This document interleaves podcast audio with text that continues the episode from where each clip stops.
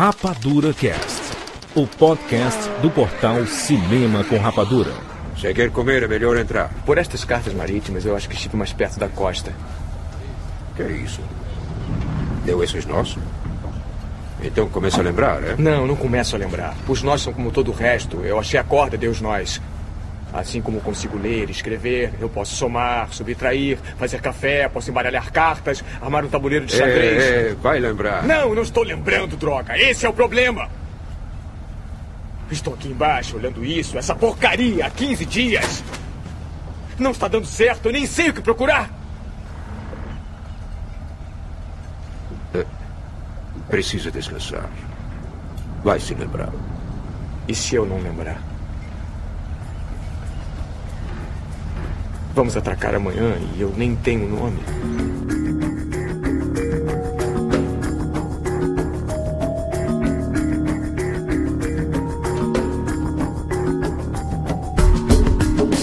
Sejam bem-vindos, séries Rapadurianos de todo o Brasil. Está começando mais uma edição do Rapadura Cast e eu sou Júnior de Filho.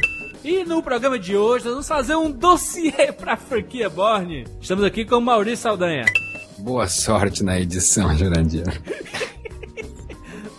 Já tá um prenúncio do que a gente vai falar daqui a pouco? Deu seis horas. Tiago Siqueira. Depois de editar esse programa, vai ter que ser feita a edição Born. de nada, de nada. Juliano D'Angelo. Porra, esse Siqueira foi foda, não me deu uma escada. Caralho. Opa, foi mal, caiu o microfone aqui, derrubei. A queda Borne. Borne a queda. Foi mal se eu estourei o ouvido de vocês. Borne a queda. Não sei o que que vocês estão reclamando, cara. Tem a Rachel Weisz. Porra, me deixa em paz. Me Rachel deixa Weisz, em me pa- deixa em paz! Não, não foi o que eu quis dizer, Siqueira.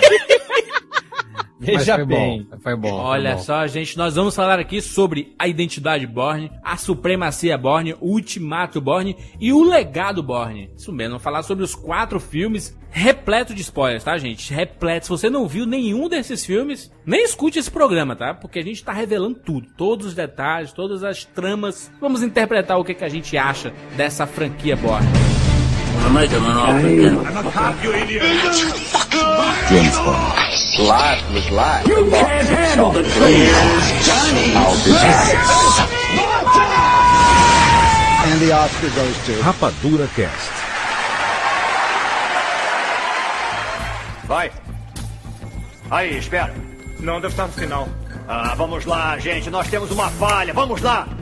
Já conectei. Eu estou recebendo gráficos, linhas aéreas, trens, hotéis, hospitais. Quem pegou o endereço? A rua? Game Inside. Vamos lá, consegui. Acho que consegui.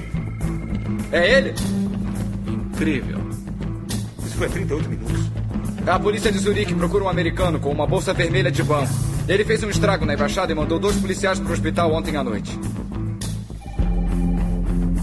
Aciona todo mundo imediatamente. Eu quero todos acionados. Todos ao mesmo tempo? Você me ouviu. Eu quero ver Borne morto antes do dia terminar. Botem um mapa aqui. Anda, gente. Vamos lá. Agentes no local. Estão atualizando os gráficos. Ordem, professor. Iniciando. Localizado. Barcelona. Localizado. Barcelona. Entrada aceita. Conectando. Preparado e pronto para transporte. Aguarde novas instruções. Em que ano? E nós vamos falar aqui sobre a franquia Borne, criada por Robert Lundblom, norte-americano. Ô Siqueira, você que é fã do gênero espionagem, ele, quando decidiu escrever, não foi mais ou menos parecido com o 007, não? Ou era mais tipo um Call of Duty Guerra Moderna aí? Adaptar tudo pros tempos de hoje? O Lundlum é basicamente contemporâneo é, do da franquia 007. Do Ian Fleming? Do Ian Fleming. Como o, o Ian Fleming era muito voltado para o lado mais inglês, mais britânico da coisa, MI6, coisa e tal, Mais divertido. É. mais charmoso, por assim dizer. Mas e utópico quase, né? Irreal. Eu não acredito que James Bond possa eh, existir, sabe? Pois é, cara, o, o Fleming tinha uma visão meio utópica mesmo do serviço secreto é, britânico, até porque ele estava inserido nesse meio. Portanto, ele tinha que dar a visão mais glamurosa possível do negócio. É como se ele estivesse escrevendo o serviço dele do jeito que ele queria que fosse. Entendeu? Como, na verdade, o que é mais parecido com o Espião que Sabia Demais, foi lançado no ano passado, por exemplo. Relançado, né? É, refeito ano passado. É, o Ludum é americano, cara, e você tem que notar uma coisa. Ele costumava ser um pouco mais crítico é, da situação do que o Fleming, que era mais um. Não vou dizer idealista, mas um utopista mesmo. Eu gosto de como ele imaginava o, o serviço secreto. Não, o Robert Ludlum é mais um cara que, como ele fica do lado de fora, ele quer criar o quê? Uma história de mistério que sintetize as crenças dele, as crenças é, mais acadêmicas dele. Diferente do Ian Fleming no 007, que já era um cara de Aí, dentro, né? É isso aí, essa, essa é a palavra certa, Cicas. Eu acho que o, o Bourne acaba sendo acadêmico demais e o, o James Bond um bom rebanho. uma- Essa utopia me faz ser mais divertido pra mim de assistir. Até porque você tem que notar uma coisa: é, antes do Ludlum ser escritor, ele foi um Marine, entendeu? Ele foi fuzileiro. Não. Você é, ser um oficial de infantaria, não, aliás, um oficial de infantaria não, um oficial fuzileiro e ser um Uhum. espião são duas coisas bem diferentes. O Fleming não, o Fleming chegou a trabalhar pro Serviço Secreto Britânico. O Ludlum escreveu o primeiro livro foi adaptado da franquia Borne, o Identidade Borne, em 1980. E foi feito um telefilme, né, Siqueira? Siqueira tava me falando do telefilme que foi feito de Identidade Borne. Foi lançado que ano? É, o filme telefilme da Identidade Born, é, que foi estrelado pelo Richard Chamberlain, foi lançado nos anos 80, cara. O Richard Chamberlain. Lembrando, ele fez as Minas do Rei Salomão. Exatamente. Que, na verdade, né, que se vinga a história, reza a lenda de que os caras né, da produção mijavam na banheira do que a Sharon Stone tomava banho na produção, de tanto que ela era uma bitch.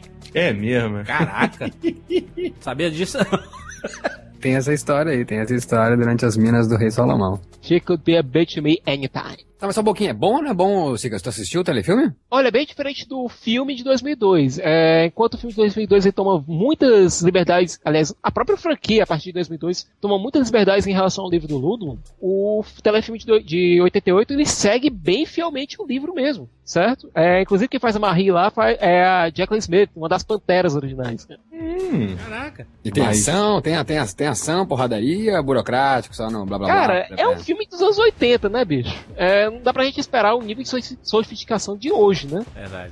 Dá pra Oh, nós fazer, temos- e é um nós temos- telefilme ainda mais, uma É, minissérie. sim, é, exato, exato. Não exato. dá pra vocês exigir muita coisa, mas dá pra assistir, cara. Mas, Sica, eu que não assisti, eu que não li o livro, é, você pode me explicar o que quer dizer ser mais fiel ao livro? Quer dizer que é, é- é mais político, é mais técnico, é mais quê? Quer dizer o quê? Sabe quem era o grande inimigo do Borne nos livros? Ah. Carlos o Chacal. Chacal, exatamente, eu ouvi falar isso, é. Bruce Willis. Willis. Entendeu? Daí vocês tiram, cara. É, enquanto isso, o Borne enfrenta na nossa. é, na nossa franquia, o Borne acaba enfrentando mais o governo. Verdade. É, Sim. é uma trama meio a lá 24 horas, né, Siqueira? Pois é. Quase um agente renegado. Enquanto o- o Jack Bauer, ele trabalha pro sistema, mesmo quando o sistema tá contra ele, Sim. é o Borne, o nosso Borne, a partir de 2002, ele é um cara que realmente trabalha pra se salvar do sistema. Verdade. Até porque ele não sabe nem quem ele é, né, Siqueira? Pois é, e é, cara, e é por isso que eu gosto tanto de Identidade Borne. Identidade Borne 2002, protagonizado pelo Matt Damon, dirigido pelo Doug Lyman, que não tinha experiência, tanta experiência assim não, hein? Cara, em No 98, gênero? o Lyman dirigiu um filme chamado Vamos Nessa, que é muito bacana, cara. Maurício fala muito desse filme, hein, mal?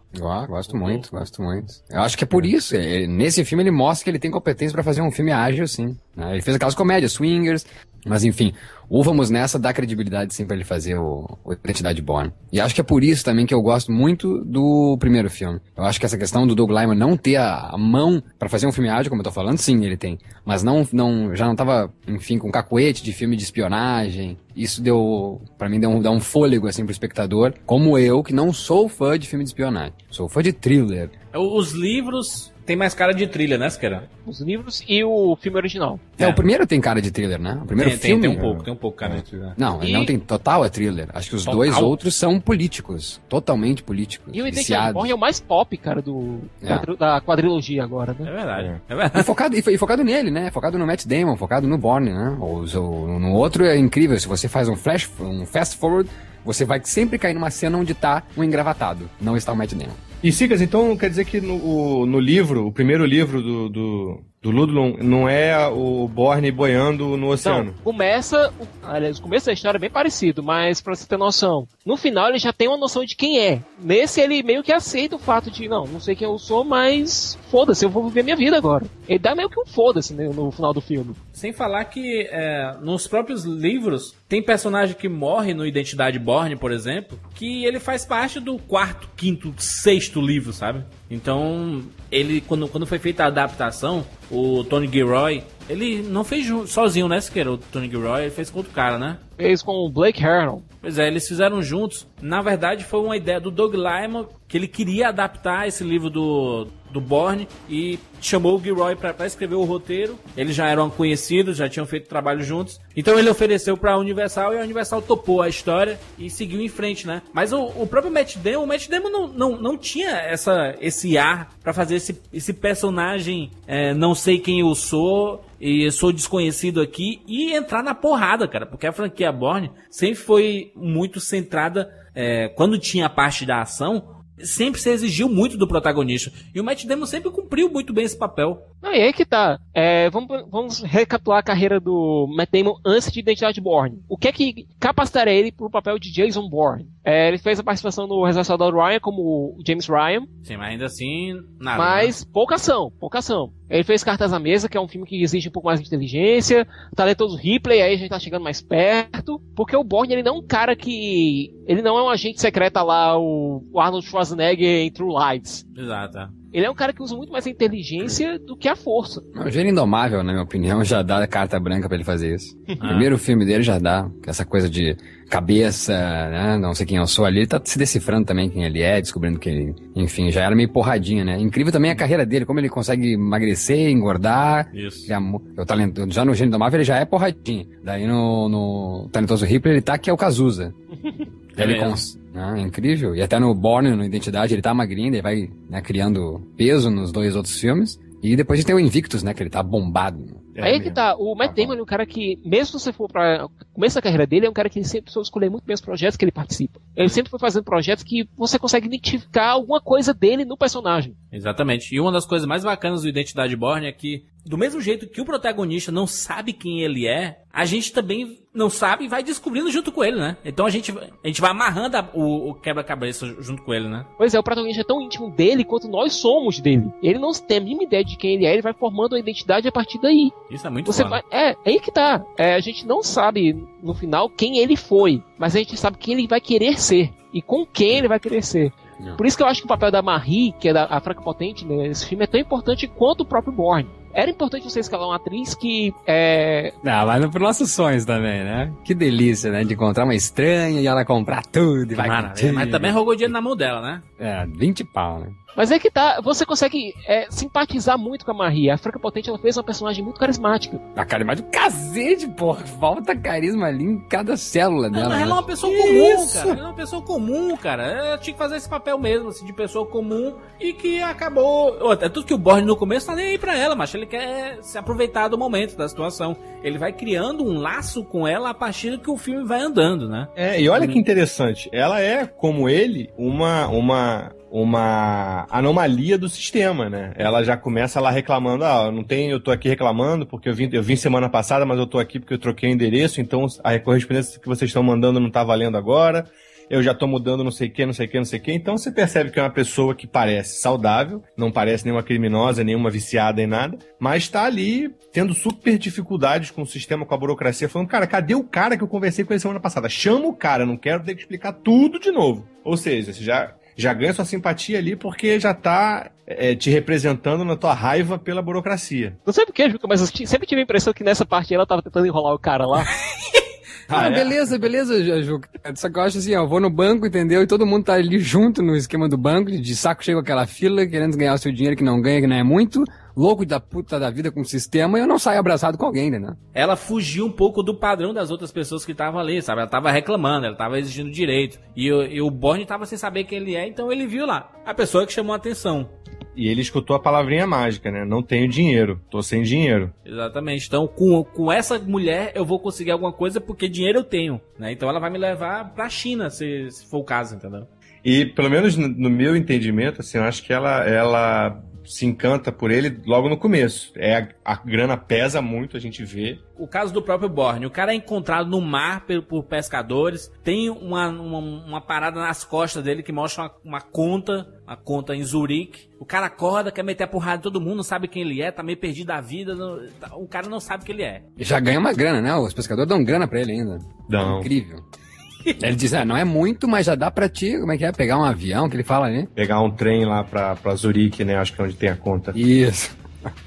Que sorte que deu, cara. E só uma coisa, viu? Pescadores são extremamente importantes nessa franquia, viu? É, o que eu mais gosto da, da, dessa questão de identidade, da identidade Borne, desse primeiro filme, é que ele vai lembrando das coisas, e como ele é um, é um pau mandado ali, ele é um, um produto do sistema, é muito legal isso, né? A primeira vez que ele tá sentado no banco e os policiais vêm, né? Ele pega o cacetete do cara e ele tem aquela memória né, física, né? Tipo, olha, eu sei revidar a isso. Isso eu achei genial, assim. Ele não, ele é. não sabia quem não, ele é, mas olha, eu, eu, eu, reconheço isso aqui, né? Ele vai se conhecendo aos poucos através dessa, desse, meca, desse mecanismo. Hum. As habilidades dele vão aparecendo aos poucos. Exatamente. É, ele não sabe quais línguas ele fala, ele vai começando a falar línguas adoidado ali. Quero dizer uma coisa, eu acho mais interessante ele descobrindo isso do que o próprio Homem-Aranha, por exemplo, descobrindo seus poderes. Pronto, falei. Também, também é. incrível, né? Você consegue se relacionar mais é, Cinematograficamente, eu também acho ele melhor adaptado mesmo. E Steven Seagal, né? Aquela coisa Steven Seagal que fazia tempo, se é 2002, desde os anos 90 a gente não via um Steven Seagal way, assim. Que ele dá porrada e parece muito real, né? Muito bem feito a cena. Muito real. É, Cara, é. é, impressionante, Maurício. Eu, eu até. É, eu, é, eu faço uma analogia com o próprio o Vingador do Futuro, né? Que a gente vê é, que ele tá lá no. Não, não sou. Eu não fiz nada, não fiz nada. Ele mete a porrada em todo mundo e depois ele. What the fuck? Matei todo mundo aqui, cara. Como é que eu fiz isso? Não, é. peraí, ele não matou ninguém, não. Só encheu o pessoal de porrada e deixou desacordado no chão. Pelo menos esse é, é o primeiro ponto. Não, não, não, mas eu. Não, mas eu entendi, eu entendi o que o Juras quer uhum. dizer, né? Essa surpresa, essa descoberta dele é. comparado ao Colin Farrell ou até o Schwarzenegger isso. é muito mais interessante. É aquela cena do, do, do, do, banco da praça, tá à noite, assim, chega os policiais para falar com ele, ele mete a porrada em todo mundo e ele fica. Ele, ele fica meio atônito, né? Você percebe que ele, que ele descobriu ali que ele sabe dar porrada em todo mundo, sabe? E tem um segundo, que eu não sei se é quando ele segura um cacetete, que tu vê o olhar dele, que, né, naquele, naquela fração de segundo tu saca. Opa, eu acho que eu sei brincar disso aqui. Não, e aí pronto. Saca, opa, os caras são fodidos. Não, é. E, é, e é aí que a gente começa a sacar mais ou menos como vai ser o estilo de direção do Doug Lyman, né, cara? A câmera rápida, a câmera não para. Não tem corte, a câmera não, não corta tesão. Nesse aqui tem mais continuidade, eu acho. Ah, mas é porque a gente também tá, tá conhecendo o personagem, né? Nos outros é, a gente já sabe mais ou menos quem ele é e é tudo consequência do, da, da história ali, né? E para mim, isso é uma das coisas mais importantes, é um dos ganhos mais legais do da série Borne. É um filme de espião com uma porradaria séria. Uhum. Né, que era uma, é uma novidade. Pra Não gente é, é algo novidade. que nem James Bond, que era algo bem mais. É, vamos dizer, kit. É, eu ia chegar aí. Que tem James Bond, era. É, é, James Bond é Indiana Jones, né? Super fantástico. Tu acredita que ele saiba seduzir uma mulher, mas não saiba dar porrada. Né? Exatamente, é uma fábula. Então ele sabe, a gente sabe que o James Bond é um cara que sabe é, matar um cara com o dedo mindinho. E aí é, é, é, completamente fora da realidade. É legal, eu, eu, gosto de ver, mas é outra parada, é do reino na fábula. É quase ficção científica. Isso é impossível, então nem se fala, né? Exatamente, pois é. Ainda mais o 2, que tem que dar uma pirueta para fazer qualquer coisa. Então agora não, agora a porrada é séria, é de uma pessoa que não tem o menor glamour. O cara tá andando na rua com a, com a, com a blusa remendada, né? Então acabou o glamour, acabou o, o jet set, acabou a purpurina, acabou os efeitos especiais, acabou. Pronto, agora é a porrada e vamos descobrir a inteligência. Isso eu achei excelente. E um, um bom roteiro, né? Porque tem, a gente tinha um monte de filme de porrada. Agora, um roteiro interessante, que super thriller mesmo, como vocês disseram, de mistério, que, porra, que, ainda questões existenciais. Olha isso. Ele vai a um roteiro que vai afunilando, né? Ele vai você vai tentando montar esse quebra-cabeça gigante e chega no final, você ainda tem várias dúvidas, né? Que vão ser, tentar ser respondidas na, no, nos filmes seguintes, mas ele é um filme que sabe finalizar bem a história, sabe? Se você ficar satisfeito com o final de Identidade Born, beleza, acabou o filme. Não, o filme podia ter acabado, a franquia podia ter terminado ali. Sim, é verdade, verdade. Só, só Agora... que você percebe que a parada era bem maior, né? E um filme, e um filme que se dá o luxo de ter um coadjuvante como Clive Owen, né? Aparecendo 10 segundos. Exatamente. bem carreira. Né? Uma, uma, outra franquia que, por exemplo, se, se apossou de algo do Identidade Born, da, da franquia Born, foi o próprio Busca Implacável, a porradaria real, sabe? Neeson metendo James porrada. Bond, cara. James Bond, ah, depois de... Sim, com, a com o partir Daniel de- Craig, né? Com o Daniel é, Craig, a, com par- certeza. a partir da fase Daniel Craig, James Bond se apossou muito de Bourne. Verdade, Até, verdade. até, até a fisionomia, né? Exato. Até, exatamente. Hã? Concordo com o Juca Plágio. É, a fisionomia. Acharam um cara parecido. Né, com É, o e, e eu fiquei até super feliz. Eu acho que não teria dica melhor. De- consigo ver a reunião lá de estúdio dizendo, galera, a gente tá deixando o James Bond muito fantasioso. Vamos trazer ele pra terra. Olha como é que o Bourne fez um puta de um sucesso. O nego não quer um super-homem, nego quer uma pessoa normal, boa de porrada. E colocaram o primeiro James Bond a sofrer de amor, né? Pois uma é. porrada mais séria, fazendo parkour. Porra, outra coisa. JB imitando JB. Eu assisti todos os filmes do Bourne no cinema, né? Então, aquele filme que quando tem uma porradaria, você faz tipo assim, como, como se você quase tivesse sentido a porrada, é porque a porradaria tá boa. se for aquela porradaria galhofa que o cara dá um peteleco que nem pega no cara e o cara voa 300 metros, tu, ah, que, que, que baboseira, sabe? A porradaria da franquia Bourne, ela se aproxima tanto da realidade, porque muitas vezes o Bourne se depara com outros agentes que foram treinados assim como ele, e ainda assim, é, não tem só, dá um peteleco, o cara voa pra cima. É porradaria true, são os dois, tipo lutador de MMA, porrada ali é lá e cá, lá e cá, lá e cá. Não tem um super-herói. Mas ainda assim, tu percebe que ele sofre com isso, ele tá com a perna mancando, ele leva tiro pra caralho, ele leva porrada na cabeça, o cara tá a cabeça na parede. Mas é uma porradaria que acontece, como se fosse lutador de MMA mesmo, cara, de peso Porra, médio, sabe? sensacional, né? Aquele, aquela sequência de porrada no apartamento dele em Paris, que ele ganha o do cara numa bique. Exatamente. Aquilo é muito cara. bom. E, e me lembra a luta de samurai, que A tu sabe coreografia, que. bicho. É, que, que tu- e tu sabe que, assim. Aquilo podia ser fenomenal, podia ser a maior porrada que tu ia ver na sua vida se os dois não fossem tão foda e conseguissem antever o, o, o golpe, né? Então, o samurai lutando de verdade, são uns três, quatro golpes, acabou a luta. A própria cena do consulado, quando a polícia leva ele lá pra, um, pra uma salinha, ele imobiliza os três soldados em 4 segundos, cara. É. Pá, pá, pá, pá, pá, pu, pu, pu, e olha todo mundo no chão. E desse lá, e nessa sequência de luta lá no apartamento, que é com o primeiro outro do, do, do projeto dele, que ele. Do a, Treadstone. do Treadstone, é, valeu. A impressão que dá é que ele é sempre um desarmando o golpe do outro. Isso Exato. que eu acho muito interessante. É tudo. é, eles tentam uma coisa, não dá, vai pro outro lado, também não dá. Aí quando um pega, voa. Agora, o que eu acho tão interessante com esse lado mais real, mais pé no chão, a franquia Born, é a motivação emotiva dele, o fato dele ser um personagem bem mais humano. Você vê que a confusão toda começa porque ele se recusou a cumprir uma missão que não batia na cabeça dele. Ele se arrependeu da- do, que ele, tá- do que ele ia fazer ali. Exatamente. Só, só pra explicar, esse programa Treadstone é um programa é, meio que secreto da CIA, né? Que era pra realizar determinadas missões que a polícia ou a justiça comum não conseguiria realizar, entendeu? Vamos dizer que são, se- seriam missões que seriam consideradas crimes, é, crimes internacionais. Exatamente. Não é, é uma missão simples da CIA. Não, é- você não seria um agente da CIA exatamente. Você seria um cara fora do sistema, aliás, que trabalha dentro do sistema, numa pasta negra, que se você fosse pego, se fossem expostas suas missões, a merda que ia estourar para o pro Estado ia ser braba. A Treadstone surgiu com o objetivo de, de o quê? De treinar alguns agentes. Esses agentes teriam as suas identidades praticamente, praticamente deletadas. Eles teriam novas identidades,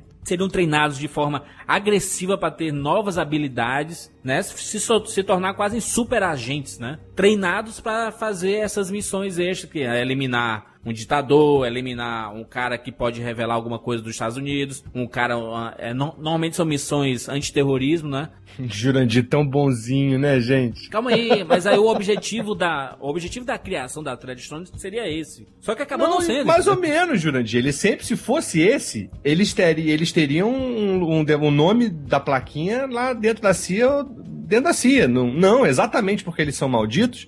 É porque o objetivo deles é- são outros também. São eles fazendo terrorismo. É por isso que é um programa secreto, entendeu? Que não é. é, exatamente, mas não é pra pegar terrorista, é pra, é pra, é pra trabalhar, é pra fazer terrorismo, é pra fazer crimes Também. em nome do que vão beneficiar o Estado, mas que são considerados crimes. Eu acredito que na criação desse projeto na CIA, inclusive o governo tem que autorizar esse, esse tipo de criação. Eles disseram que era dessa forma, entendeu? Que eram super agentes que iam fazer determinadas missões. Mas ele acabou se tornando um projeto de, pra fazer te- terrorismo também, né? Juras, a gente viu no final do filme, e só adiantando aqui um pouquinho mais, é o Abbott, o Ward Abbott, que é o personagem de Brian Cox, que é um dos políticos lá, dos Isso. agentes políticos da CIA, ele chega pra apresentar, olha, tem esse- é, a gente tá aposentando aqui o Traição, mas a gente tem esse outro programa aqui, que é só um programa de comunicação, tá, É o, gente? Bla- É o Blackbriar, né? Blackbriar, é só um programa de comunicação, tá? Não é nada demais. Só aceitar, assina aí, dá um dinheiro pra gente, tá certo? Tá, tá, tá de boa aí, beleza. Pô, o cara pegava fundos dizendo que o programa era coisa X, na verdade o programa era coisa Z, certo? Tudo pra financiar é, é, essa- essas operações secretas. E outra, o programa Tradison, ele apagava a identidade da pessoa. Exato. É, a gente viu isso depois, a gente vai ver isso nos outros filmes, ele- mas ele apagava a identidade da pessoa, fazia a pessoa perder completamente, completa, quase completamente a noção de quem era, assumir a identidade de um agente, um, um sleeper cell, quase como se fosse um terrorista, você tá adormecido até você ser chamado pra missão. E você não questiona por que tem que eliminar determinado alvo. E foi isso que fez com que o Bourne é, se Se revoltasse. rebelasse, exatamente. é. Ele começou a questionar. Os comandantes da Tradition falam, né? Olha, você tem que só que obedecer. Sua missão é eliminar esse fulano, não saber quem é esse fulano. Era- não era só eliminar o fulano, não era só eliminar o fulano, era eliminar o fulano quem tivesse perto, inclusive o filho dele. Exatamente. Que foi o que aconteceu, né? O cara foi tentar lá matar o Mr. Echo. E o Mr. Echo lá dormindo, ele coloca a arma na cabeça do Mr. Echo pra eliminar, aí surge a criança dele lá. Aí ele, opa, eu ainda sou humano, né? Aí ele decide não matar o Mr. Echo, né? É aquela coisa, o Estado transformando você em uma mera ferramenta, uma desumanização da pessoa. Agora, por que que eles decidiram eliminar completamente esse programa, esse Threadstone? E eliminar tudo que estava envolvido com a Threadstone? O Bourne começou a jogar a merda no ventilador. O Conklin era o responsável pela Tradison. Isso. No momento que você tem um agente, é, um rogue agent, que é um agente clandestino, que foi pra clandestinidade, um agente que pode ter potencial, um potencial, é, tem potencial para jogar o programa realmente no público, você tem que começar a fazer esses cortes. Mas foi só por causa disso que eles tentaram eliminar todo o programa por causa do Borne. Por isso que eles caçaram o Borne do começo ao fim pra evitar que o programa fosse todo eliminado ou O porque programa não ia ser, elim- não ia ser eliminado. É, exatamente. O programa não, ia, ser. eliminado. Tá. É tanto que ainda tinha alguns agentes da Trenison ativos que foram atrás do Bourne. Exato. Ah. Conklin mandou atrás do Bourne. Quando o Abbott viu a confusão, disse: Olha, a gente vai encerrar aqui e a gente vai começar outro. É, nesse filme a gente descobre que o Jason Bourne era o agente número um, né? Uhum. Rever essa franquia toda, né? Depois de, de ter passado os três filmes e um novo filme, é, ele, ele clareia um pouco a tua mente sobre a, a história toda. Você percebe que a história realmente é muito grande, né? Não, Envolve o muita engraçado é que quando você vê o personagem de Clive Owen pela primeira vez, quando ele recebe a ligação da Nick pra ir atrás do Bourne, o cara tá lecionando, cara. O cara é um professor. Exato. Tá com criança lá no meio. Aí ele recebe a ligação e já vai logo. E pô, o final quando ele aparece brincando o sniper, cara, é muito foda. Esse Identidade Borne, ele poderia ser um, um, um filme comum de espionagem, de ação, um thriller mesmo, mas só que a produção mesmo, sabe? O, o- a direção do filme do Doug Lyman é muito foda. Por exemplo, ele tá escapando do consulado, vem a câmera, ela vem acompanhando, tipo, do outro prédio, acompanhando o Jason Bourne saindo pela janela e escalando de cima. E vem, começa a câmera se aproximando e o Jason Bourne escalando de cima. Depois a câmera vai lá pra baixo e enxerga o Jason Bourne escalando lá em cima e a câmera lá embaixo. Sabe? Ele tem uma inversão de câmeras assim muito foda, cara. É por isso que chama atenção, sabe? O público fica, caraca, que foda. Ele cria atenção com as câmeras, né, cara? Muito bem feito, né? Muito bem filmado mesmo. A gente acaba acreditando até nas cenas que poderia, que, caberia dizer impossíveis de acontecer, como uma cena em específico que ele se joga do, do alto do prédio, né, pelas escadas ali, no meio da- das escadas, com um cara na frente dele pra ele se apoiar no cara, na, na- amenizar a, queda. Achei incrível aquela cena. E incrível, né? Incrível mesmo. Ele se arrebenta, inclusive, quando ele bate no chão, né? É, mas é totalmente fantástica a cena, né? Ah, Como é que o cara ia fazer isso, jogar, mas tu entende que, que, é- que seria possível. É, Então ainda você sair andando. A gente pensa que é impossível fazer determinada coisa, mas o Borne acredita tanto no que ele tá fazendo, ele improvisa muito alguns momentos. Esse é um deles, né, cara? Ele vê o cara tá subindo. O que é que eu vou fazer aqui? É, tô fudida. Pô, vou empurrar esse cara pra baixo, vou pular em cima dele e vou dar um headshot na cabeça do cara, bicho. Ele acerta na cabeça durante a queda, bicho. É, o bacana é isso que o Juga falou, né? Até questões existenciais tem nesse filme, né? Eu acho que é, é tão importante pra ele estar descobrindo a identidade, né? Que, Que ó, olha como ele protege essa identidade, sabe? Vocês não vão me atacar mais, né? Estou me descobrindo e olha, eu estou fugindo disso, né? De, vocês não vão pegar de novo a minha identidade, né? Ao quanto ele protege isso. Então, foda-se, eu vou me jogar aqui mesmo, fazer o que for necessário. E você realmente acredita. Acredita no personagem, você, você não entende quem é aquele personagem, você compra a ideia dele. E mesmo depois descobrindo que ele era um assassino frio e calculista, você passa a entender por que, que ele se rebelou. E nesse primeiro filme a gente ainda fica na, com a pulga atrás de orelha. Ah, é só um programa, é, eles queriam eliminar o programa, queriam eliminar o Borne, o Borne poderia revelar tudo, então a gente tem que caçar o Borne do começo ao fim. E o cara só quer saber quem ele é e por que, que o pessoal tá caçando ele, né? O cara não sabe. É, e é muito maneiro também essa, essa, essa arrogância da CIA, né? Porque Isso. em nenhum momento ela se questiona, ela pensa isso. Pô, o cara deve. Será que ele tá fazendo isso pra ferrar a gente? Eles não querem nem saber, não vamos nem procurar o cara pra perguntar, vem cá, o que que tá acontecendo? Não, não. Vamos perguntar ali- eliminar o alvo. A gente Isso. é tão é, é arrogante, tão supremo que a gente não quer saber. Ele mijou fora da bacia, morre. né? Tem um filme muito legal que eu recomendo muito, que é exatamente o oposto, chama Página 8, se não me engano. E é com a Rachel Weisz também. É em inglês o filme. E ela. Bom, o filme não vou contar agora, não, não cabe, mas é exatamente o contrário. Se fala, se trata da, da, da inteligência de uma forma completamente di- diferente. Tem pessoas que trabalham no M5, no M6, e, e tem diálogo, né? Alguém faz umas merdas lá e chega, vem cá, o que, que aconteceu? O que, que você fez? É completamente diferente. Isso eu acho muito legal também. É, a trilha sonora também do, do filme inteiro é muito boa, né? Do, do John Muito, Power. cara, Mas, muito mas a música boa. do final do Mob é que fica na cabeça, virou a frente. É, E virou o tema, cara. Você Borne, não né? consegue mais ouvir essa música sem lembrar do Borne. não dá, não dá. E, cara, dessa, a trilha dessa, dessa perseguição do, de carros na Europa, é, não lembro agora em que país que foi, acho que foi em Paris, mas acho que foi, é, em Paris. Cara, é sensacional. É, é- é muito boa. Engraçado que não é tão pancada, mas en- se encaixa tão bem com a frieza do Borne. A música é fria. Exato. Ela é, não é devagar, mas ela é fria. E- e como casa bem com a frieza do Borne, fazendo tudo ali sem suar. Aliás, não sei se vocês viram, mas eu li uma notícia uma vez há um tempo já, que um maluco tentou pegar aquele carro, que eu acho que é o Mini, e descer uma escadaria que nem ele fez no filme, e não dá certo, viu? Crianças não tentem fazer isso em casa, o cara se ferrou, não funciona. E nesse filme também a gente vê a introdução da Julia Stiles, né? Que ela vai ser um personagem importante mais pra frente, né? Nos outros Principalmente no filmes. terceiro filme. Exatamente. Mas aquela cena do Clive Owen que o Siqueira falou da cena do Sniper, é uma cena que mostra como ele é inteligente, né, cara? Ele tem um poder de percepção absurdo que ele sabe quando ele tá sendo ac- acuado, quando ele tá sendo visualizado e como agir pra neutralizar isso. Fantástico, Então ele né? percebe que tem um sniper lá fora. O que, é que eu vou fazer? Pô, vou explodir essa porra aqui, vai ficar a fumaça na frente, eu vou dar a volta e vou pegar o cara pelas costas aqui. Né? E antes disso, ele percebe que tem um sniper quando o cachorro sumiu. Exato.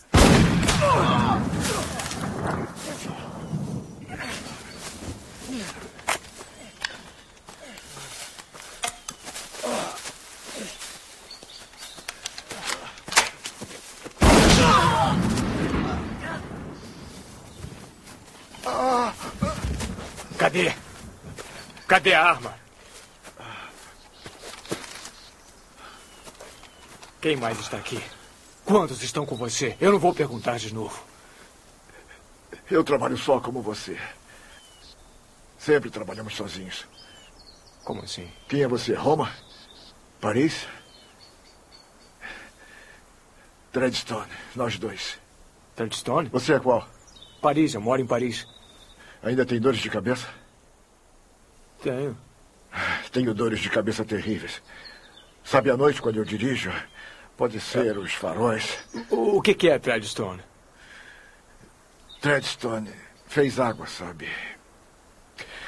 Disseram para ir para Paris. E, e, Treadstone fica em Paris? É um cara que, quando vê uma peça fora do lugar, é tipo aquele cara que tem uma estante gigantesca de action figures e tem um, um action figure de lado. Ele olha assim, opa, isso aqui tá de lado. né? Foi- quem foi que mexeu aqui, né? O filme termina com o Jason Bourne encontrando a Marie, perguntando se, se ele tem uma escuta lá pra ele dar uma voltinha. Aí ela pergunta, e você tem identidade? Ele, não. É, ótimo. né? Muito bom. Identidade Borne. O filme, o filme custou 60 milhões, faturou 121 nos Estados Unidos, 92 no mundo, 214 milhões no total. Um baita sucesso. E a abertura de uma franquia, né? Que veio não mais com o Doug Lyman. Doug Lyman não pegou a sequência, a sequência ficou para o Paul Greengrass. O que é que os senhores acham de Supremacia Borne 2004? Durante a investigação, nós fomos contactados por um político russo, Vladimir Nensky. O Nensky disse que tínhamos um informante e que seríamos roubados por um dos nossos. E nós fomos? Nunca descobrimos. Íamos encontrar o Sr. Nensky quando ele foi morto. Por quem? Pela esposa. O caso estava parado até um mês atrás, quando achamos uma fonte, outro russo em Berlim que alega ter acesso aos arquivos do assassinato do Nensky. Achávamos que tínhamos uma outra oportunidade. Só que o assassino era um dos nossos. Jason Bourne. Eu sei que o Treadstone não é um assunto muito popular por aqui, mas achamos umas coisas interessantes quando cavávamos um pouco mais fundo. Esse aqui é o computador pessoal do Conklin. Os arquivos Treadstone estão cheios de códigos e arquivos de casos de que ele não precisava nem tinha permissão.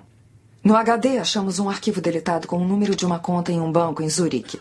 Quando ele morreu, ele tinha uma conta pessoal com a quantia de 760 mil dólares. Sabe de quanto era o orçamento dele? Nós botamos dinheiro nele, botamos e pedimos para ele esconder. A conta era pessoal, ele estava metido em alguma. Isso é para ser definitivo? Definitivo é que eu perdi duas pessoas em Berlim. E qual é a sua teoria? O Conklin saiu do túmulo para proteger o bom nome dele? Ele está morto. Ninguém está discutindo isso. Ah, pelo amor de Deus, Marty, você conheceu o Conklin. Isso faz sentido? Algum sentido? Vá, direto ao ponto, Pan. Eu acho que o Bernie e o Conklin fizeram um negócio juntos e que o Bernie ainda está envolvido. A informação que eu quis comprar em Berlim é tão grande que o Bernie pode aparecer e matar de novo. Isso faz sentido? Desculpe, mas o senhor não vai acreditar. O passaporte de Jason Burney apareceu na tela em Nápoles.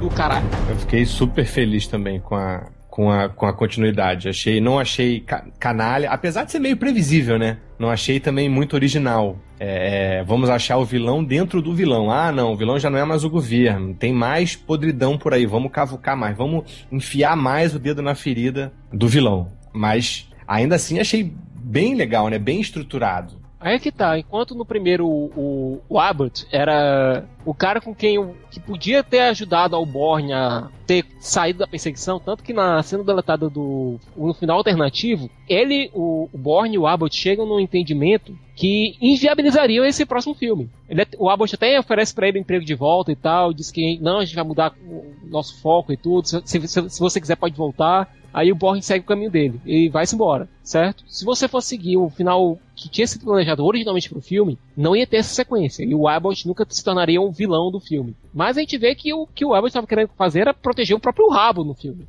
É. Nesse segundo agora. A questão é, aconteceu uma merda, então vamos, colocar, vamos achar um boy expiatório. Quem a gente pode usar? O Borne. O pobre do Borne, mas queria seguir a vida dele. É lógico que ele ainda estava tentando descobrir, tentando amarrar todas as pontas, né? De tudo que tinha acontecido. Ele teve amnésia, né? No, no primeiro filme ali, Siqueira. É, foi por causa do tiro que ele levou dentro daquele barco e caiu no foi mar. Foi o impacto, cara. Foi tudo. Foi um tiro, o impacto quando ele caiu no mar. Uhum. Foi tudo isso. Talvez hipotermia, né? De, Pode ser, né? Pode ser. de, de mar. E como é que ele não morreu, cara? De sangrando até a morte? Ou, ca- ou, ou- Não, ele tava com uma roupa térmica, né? Então não podia morrer de hipotermia, mas. Enfim. Muito doido ele não ter morrido. Tomar dois tiros, cair no mar e não morrer, né? Ele é o Borne, né?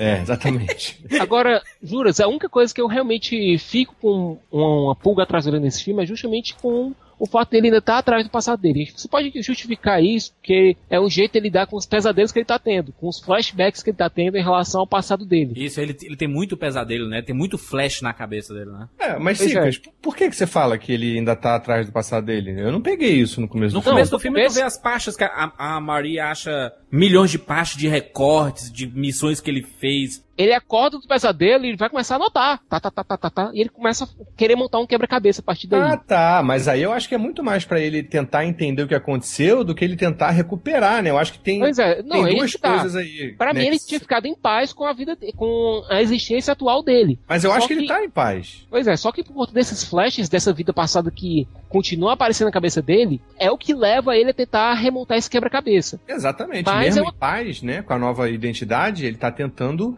entender o que aconteceu pra ver se para esses, esses, esses pesadelos e também porque ele, porra, ele é um agente e sabe usar a inteligência e por que não, né? Tentar fechar Pois o é, quebra-cabeça. E você vê que ele cabeça. ainda tá um tanto paranoico em relação a isso. Tanto que ele tem todo um protocolo junto da Marie pra, olha, se acontecer alguma coisa, a gente faz isso, isso e isso. É, mas no caso dele não é paranoia, né? É.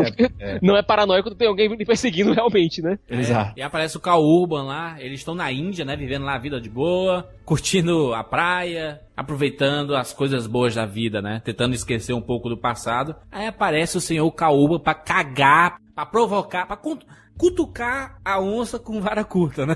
Mas por que isso acontece? Porque o Kauman surge. É, o Kauman foi chamado pelo Abbott para plantar as identidades do Borne é, numa operação que deu errado da CIA. Ele fez a operação dar errado, a operação estava sendo montada pela Pam Landley, vivida pela John Allen, tá fantástico no filme. Essa operação dá errado e o Borne é escolhido como o boy expiatório pelo, pelo Abbott, que começa a ir atrás da Landy para impedir que ela consiga, que ela acabe descobrindo a verdade do que aconteceu ali. É, e a operação dá errado porque eles iam, é, é, a, a CIA estava atrás de, de, de documentos que provavam que tinha um traidor, né? Que provavam que alguns podres, não é isso? Do, da, uhum. da própria CIA, e é isso que o, que o, que o Abbott queria encobertar, porque ele tava no meio, não era isso? Pois é, tava no meio é. recebendo dele, né? Isso. E tem uma cena que eu acho muito foda nesse filme, que é quando o Borne entra em contato com o, com a lente pelo telefone, ela diz, vou conversar e tal, onde é que você tá? Olhando para vocês, e o cara com um rifle de sniper do um prédio do lado. É. Cara, quando eu vi aquilo ali, eu fiquei com o queixo lá no chão.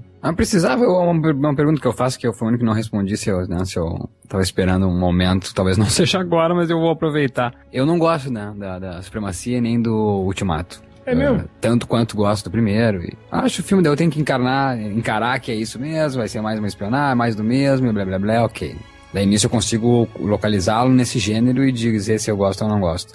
Mas a surpresa do primeiro, como você mesmo colocou, de que até questões existenciais, porque não, mesmo que não profundas assim, e aquele final para mim tão bem resolvido de alguma forma, sabe? Aquele astral, aquele clima, aquela fotografia. Eu gosto muito daquele final mesmo dele encontrando a menina do primeiro filme. Bem alegre, né? Bem tranquila, paz, paz, entendeu? Ela resolveu o lance dela, conseguiu com o dinheiro dela, realmente ele diz, né, que dá para conseguir uma vida com isso aqui, algum negócio teu. Ela fez, ele chega tranquilo, tá, mas só um pouquinho tu tem identidade? Não tenho. Ele sorri com isso. Eu pensei que uma sequência poderia se dar ainda nisso, sabe? Numa não tranquilidade, porque sim, esse cara tem passado, né? Mas algo mais, mais centrado nele nessa descoberta, não de novo em politicagem, sabe? Isso que me incomodou. Achei muita politicagem, achei pouco humano, achei muito humano o filme perto desses dois outros. Acho que essa foi a novidade, como a gente mesmo comentou, né? De comparação com outros filmes de espionagem e políticos. Então, deixou um pouco de lado, aliás, bastante de lado, em A Supremacia e faz. Eu tenho uma dificuldade mesmo, confirmo assim, eu tenho uma dificuldade com esse tipo de filme. Não me diz muita coisa, sabe? Tá, e aí? Uhum. Não faz parte do meu país, da minha política, uhum, tá, tá, e aí? Hum, tá. Tá, acabou, entendeu? Por isso, é aí que tá. Eu posso agora fazer um contraponto? Por favor. Eu concordo contigo em relação ao final. Para mim, pô, eram, foram duas pessoas que eu aprendi a gostar, o Jason e a Marie, entendeu? E eu sabia que se tivesse uma continuação, alguma merda ia acontecer com eles dois. Mas, mal, eu até concordo contigo, que aí é menos existencial e mais, e mais agente mesmo. E, e, e ainda é, dos quatro, o meu preferido ainda é o primeiro. Tô contigo nisso. Mas, por outro lado, você não acha interessante ter nascido uma franquia de, de agente secreto dessa forma? Mais realista, mais, mais, mais humano? Mais claro, crua. não tanto quanto é que, o primeiro. É, que, é, é que eu, não, eu não, é que eu não consigo achar, Juca, o, o, segundo filme humano. Entende? Mais humano ele é do que os outros. Mas ainda não consigo achar o humano do primeiro, sabe? Não, não, que... claro. Mas quando eu digo mais humano, é mais humano que os outros agentes que a gente tinha até então no cinema, Sim, sabe? Per perfeito. Quanto a isso, obrigado por ter continuado. Como eu te falei, daí eu acho vível, né? Que é um filme assistível. Uhum. Uhum. Beleza, continuo vendo, acho legal. Gosto muito do Matt Damon, acho que ele dá essa. Se existe algo de muito bom no segundo e no terceiro filme, é o Matt Damon. Acho é. que nem a Marie tem a participação que tem, nem a Julie Stiles, que não fede nem cheira. A Milf aí do Sicas, que dá sua importância ali, faz, faz a gente acreditar que realmente existe um governo. Mas agora, é o Matt Damon a alma do filme. Só é. que acho que ainda assim essa alma não tá muito viva, como esteve no primeiro filme. É. Maurício, aí é que tá. É, concordo contigo, para mim, no final do primeiro filme ele tinha alcançado uma certa dose de felicidade, certo? E até que falei, até comentei agora, agorinha que eu tenho alguns problemas em relação ao fato dele ter sido.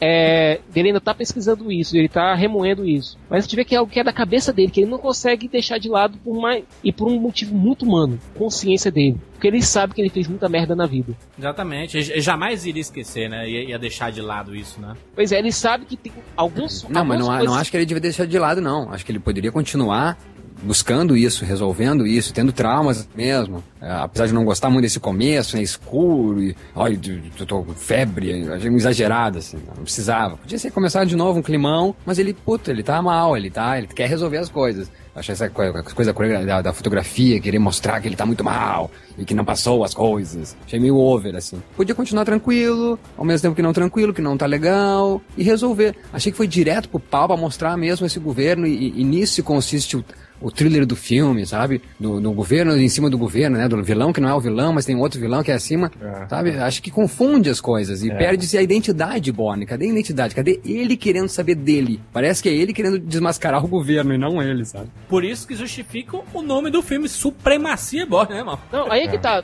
Do meu ponto de vista, o Borne tá pouco se lascando para isso. Pelo menos até o ponto que a Marie morre. Uhum. Quando você tira a Marie do, da equação, você dá uma nova. Não vou dizer missão, você dá um novo objetivo É, e também. É, e mesmo se ela não tivesse morrido, de repente, assim, ah, é, veio um cara aqui e me atacou. Mesmo se ele, se ele tivesse conseguido fugir com a Marie, provavelmente ele ia colocar num lugar seguro e ia voltar para falar, olha, a prioridade dele sempre ia ser a segurança da Marie. Exato, mas eu, eu comecei a falar isso, viu? Bota a Marie num lugar seguro, se a, a prioridade é a segurança da Marie e ele quer viver com ela, estão perseguindo ele. O que, que ele vai ter que fazer?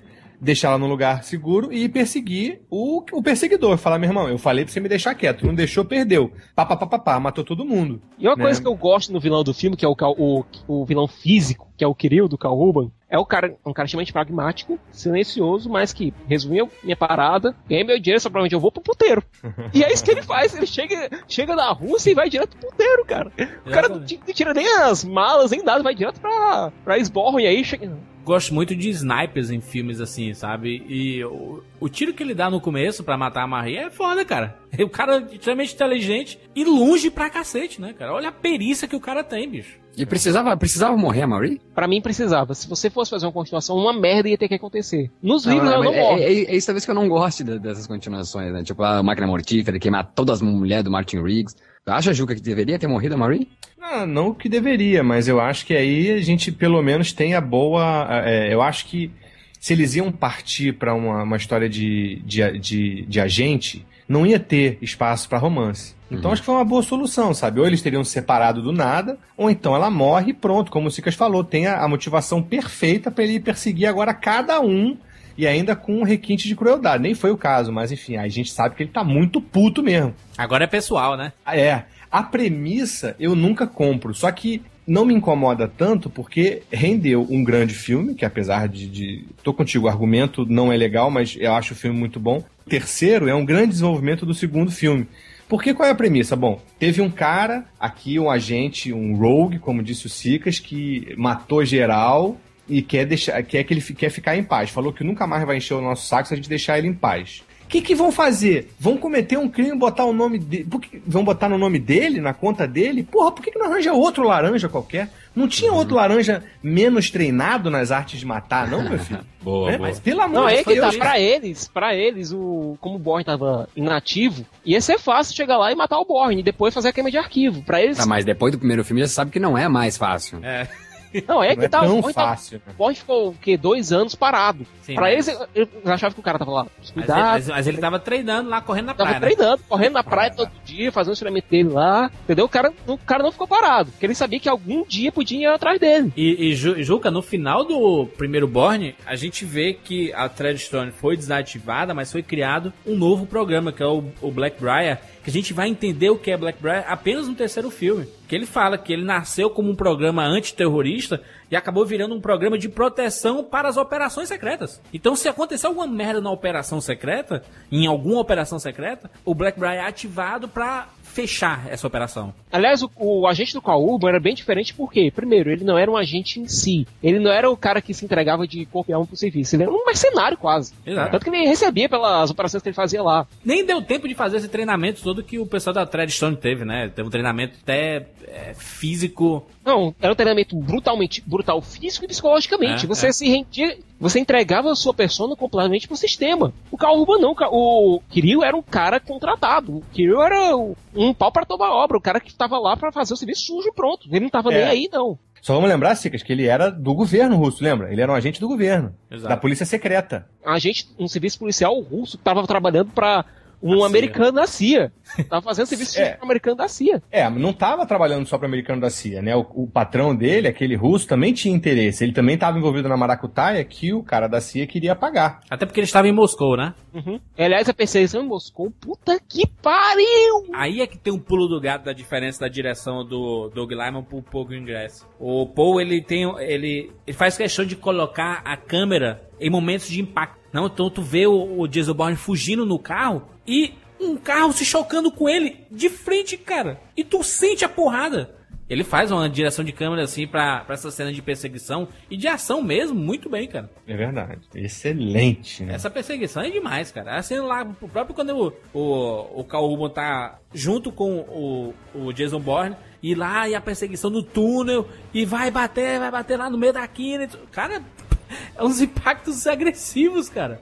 E mantendo a linha agente humano, né? Você vê ali o Matt Damon todo ferrado e tendo que lidar. Aquela cena, tendo que lidar com. a- a- ele tá todo ferrado. Aquela cena que ele vai no mercado e pega lá a vodka e, e toalha pra curar do ferimento, eu achei sensacional, né? Porque se fosse o Super-Homem, se fosse um, um, um 007 da, Amarravam das antigas. ali. Não, ele não ia se ferir, simplesmente. Ele ia dar um, um olé, ele ia dar um Matrix na, na É bala e aquela acabou. coisa, é, os filmes do James Bond seguem aquela cartilha do último grande herói, quase. Os filmes clássicos do James Bond. O cara leva um tiro, ah, é só um arranhão. Exatamente, já tá tudo bem, tá usando o braço numa boa, né? É, mas ainda assim, eu, eu ainda fico pensando que o, o- esse segundo Borne, Supremacia, é um filme de meio de história, sabe? Que acaba. uf, você vê que tem um intervalo. A partir do momento que ele leva o tiro, ele leva o tiro e some. Aí do nada corta pra ele ligando pra Pamela, entendeu? Você sabe que tem um intervalo ali. O que aconteceu, cara, ali? O que rolou ali? Só que você só vai entender isso no começo do terceiro filme, né? O terceiro Uhum. filme ele dá, ele continua essa cena e a cena dele falando com a Pamela é, é a metade do terceiro filme. Aí é que tá, é, você acha que aquilo é... Quando você assiste só o segundo filme, você pensa, não, isso é só um epílogo. Exato. É só um epílogo, porque o clímax, do- aliás, o grande ponto emocional do filme foi é, ele pedindo desculpas pra filha do cara que ele matou, da família que ele matou. Exatamente. Foi lindo, né? Que aquilo ali, cara, desculpa, Maurício, mas esse foi o momento mais humano da quadrilogia pra mim. Foi o momento que ele vai lá e pede desculpas. humano. Uhum. Entendeu? Pô, você sente a dor do cara ali. Eu não vou te machucar. Eu não vou te machucar.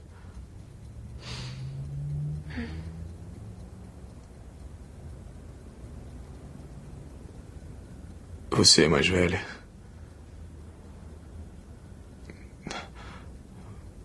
Mais do que eu tinha pensado.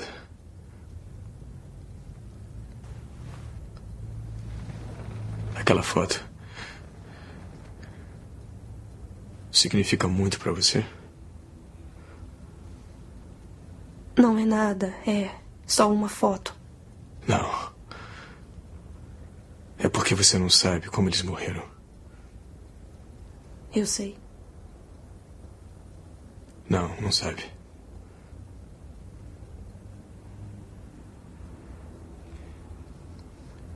Eu ia querer saber.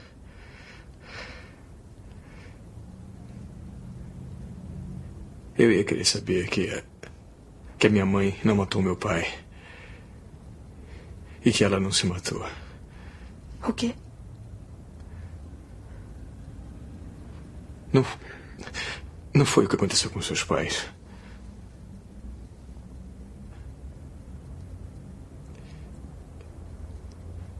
Eu matei. Eu matei eles. Era o meu trabalho. Era a minha primeira vez.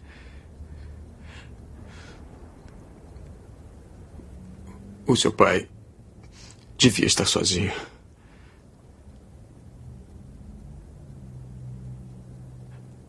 Mas aí a sua mãe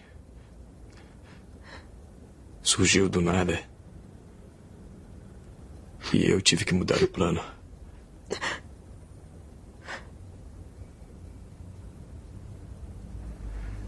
Ele muda as coisas. O conhecimento. Não é? Quando você perde alguém que você ama.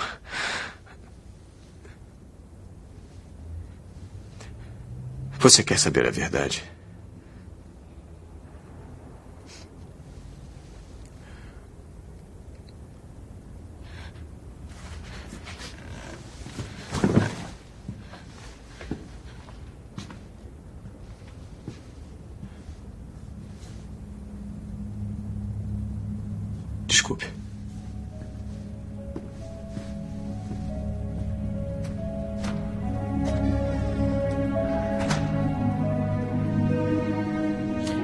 Lindo que ele, ele tá conduído com ela exatamente porque ele tá no mesmo processo, né? De, de saber quem ele é, de eu não buscar quero as morrer verdades. sem saber quem eu sou, entendeu? Exatamente. Então ele fez questão de fazer a mesma coisa por ela, né? Eu quero te dizer que se você tá intrigado com essa história toda, não foi assim. Você não tem que viver com essa dor porque não foi assim que teus pais morreram. Exatamente, o, o Jason Bourne teve uma missão que ele teve que eliminar um casal, né? O modo que, como ele fez esse, essa eliminação. Hum. Ele eliminou fazendo, fazendo parecer com que tinha sido um crime passional. É. Como se os pais dela tivessem numa briga morrido. E foi esse o, o, o, o estopim do segundo filme. Isso foi um crime que o Conklin fez o Borne é, f- cometer e o Borne não sabia, só era, foi a primeira missão dele, ele encarou como uma missão qualquer, mas que na verdade mudava um jogo lá político que beneficiava a CIA e esse russo, que é o patrão do Karl Urban. Exatamente, é o Vladimir Nesk, né? Ele era um político russo, exatamente, era isso. Ele acabou tendo. Acabou matando a mulher e o, o marido. Não, porque o- a questão ali não era eliminar só a ameaça política. Era eliminar a ameaça política e desacreditá-lo. É, descredibilizar, né? Pois é, porque só se, só se matasse, ia virar Marte. Exatamente. Agora, se é, você matasse claro. e fizesse do cara um, um louco, Né? E, e outra, sem, sem falar essa cena que o Siqueira comentou dele, do Borne falando com a filha do, do Nesk, né? E é- ele dá uma frase mu- muito sincera, né, cara? Ele assim, olha, eu, eu odiaria saber que o que aconteceu foi uma mentira, né? Que meus pais não se mataram, eles eles foram assassinados. Isso muda o contexto de muita coisa pra uma criança que vê os pais assim, pô, suicídio, você sempre imagina que é não querendo colocar que é isso, mas você sempre imagina que é uma fuga, né? Uma covardia quase, né? Você tá fugindo da responsabilidade. E é o que a menina poderia pensar, né? Pô, mas o que foi que eu fiz pra eles se matarem, entendeu? Será que eu tenho culpa? Ela ia ficar mar- martirizando aquilo a vida inteira. É, e você viu que ela não tinha uma vida lá muito feliz, né? Exato. E o pessoal gostou, Jandir, desse filme? Bom, a- as notas são. Aliás, as notas da franquia são todas acima de 8, né? De 8 pra cima sempre. Não tem nenhum. A não ser o quarto filme, né? Mas o dos três filmes é sempre de 8 pra cima. Esse tem nota maior do que o do Identidade Borne, por exemplo. Hum. E custou 75 milhões, faturou 176 nos Estados Unidos, mais 112 no mundo, 288 milhões. Fez um baita sucesso. já se viu que é uma franquia que a Universal não ia largar o osso tão cedo, né? Exatamente. Nossa, a- a- já- nesse pé já tava quase em quem? Meio bilhão? Já, já passou de meio bilhão. Puta merda. né? E é claro que ia ter um terceiro filme, né? E teve o terceiro filme, com o mesmo time todo de volta. E todo mundo ficou se perguntando no final do segundo filme foi como o diabo vou continuar daqui? Exato. A mesma coisa que se perguntar no final do primeiro filme. Até porque, o que é que aconteceu? O Jason Bourne gravou uma fita do Abbott é, é, revelando tudo, né? É. E ele entrega pra Pamela. Tá aqui, ó. Dá uma fita aí, minha filha.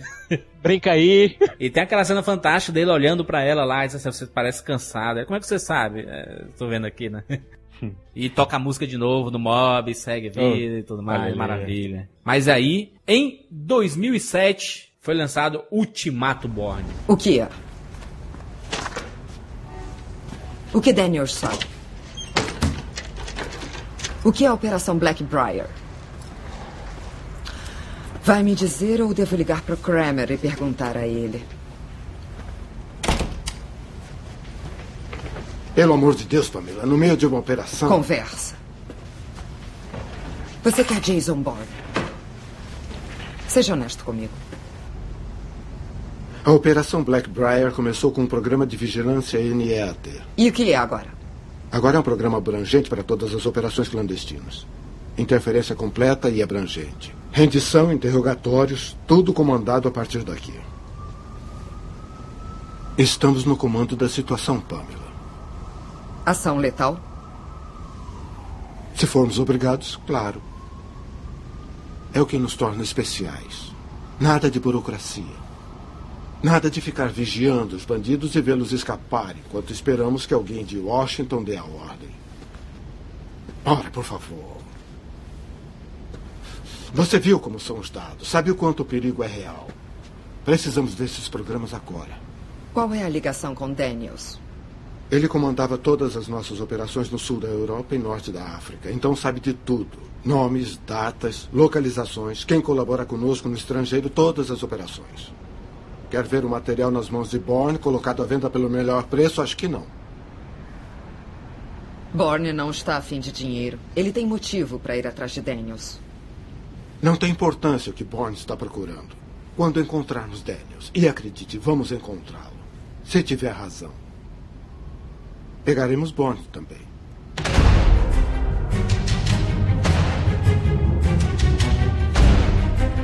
Olha, eu revi há pouco agora, há pouco, antes de gravar aqui. Que filmaço, gente. Pra mim é o melhor da franquia. Sério? Sendo bem sincero. Eu acho mais bem amarrado mesmo, mas eu ainda prefiro a humanidade do primeiro, assim, É? de, acho a simplicidade da humanidade do primeiro, mas eu concordo que é um filmaço. Olha, pra É mim um é filmaço. difícil separar o segundo do terceiro, sabe? É muito difícil. Até a metade do terceiro filme é um, a história do segundo, né? Mas é, o- É. o primeiro, aliás, o terceiro filme se passa entre é, a penúltima, a antepenúltima cena, Entre aliás, a safras. ante-antepenúltima cena do segundo e a penúltima cena do segundo, que é com o Bond fugindo dos cossacos russos. Isso. Da polícia russa, depois de dar aquela confusão toda no túnel. Exatamente. E, e ele tá montando o, esse grande quebra-cabeça, né, cara? Agora as coisas estão se encaixando. Ele percebe que a Treadstone foi desativada mesmo, né? Tem a, a cena do repórter. Cara, a cena do repórter na praça. E ele sabendo tudo que tava acontecendo lá, que tinha gente lá em cima, que tinha gente lá em cima, tinha uma câmera olhando aqui. E ele mescla a vigilância da CIA e a vigilância das pessoas no local. E ele coloca, dá um pré-pago lá pro, pro repórter que tava, começou a desvendar toda a, trama, né? Ele recebeu uma, uma informação de uma fonte e que poderia revelar tudo que tinha acontecido da Trash, da, da Blackbriar, etc. E o Jason Bourne descobre isso, né? Então ele começa a relacionar até essa relação com esse repórter e ele quer se reunir com esse repórter, só que o- a CIA não deixa em nenhum momento, né, cara? Tá cercado por todos os lados. E essa cena é muito fantástica, é muito bem cronometrada, sabe? É muito sincronizada, sabe, essa cena. Não, até porque é o seguinte, o Simon Ross, que é o, repor- o repórter, o repórter, é, o Simon Ross, que é o repórter, ele tá tentando desvendar justamente toda essa confusão do Blackbriar e do Tradison usando como mote o Borne. Porque depois do que aconteceu na Rússia, cara, ia ser complicado esconder que tinha alguma merda acontecendo. Exatamente. Começaram a procurar quem é esse Borne, né? O que é que aconteceu, É. né? E isso eu gostei muito, que uma das coisas que, que, que me incomodaram, uma das poucas, que eu também adorei, mas uma das coisas que me incomodaram no terceiro filme é o fato da CIA ter matado o repórter. Eu, na, pra mim, naquele momento ali, falei, porra, eles deram um puta tiro no pé. Chamou muito mais atenção agora pro caso do que se não tivesse, se tivesse deixado o cara, sabe, continuar, dar um toque depois e tal.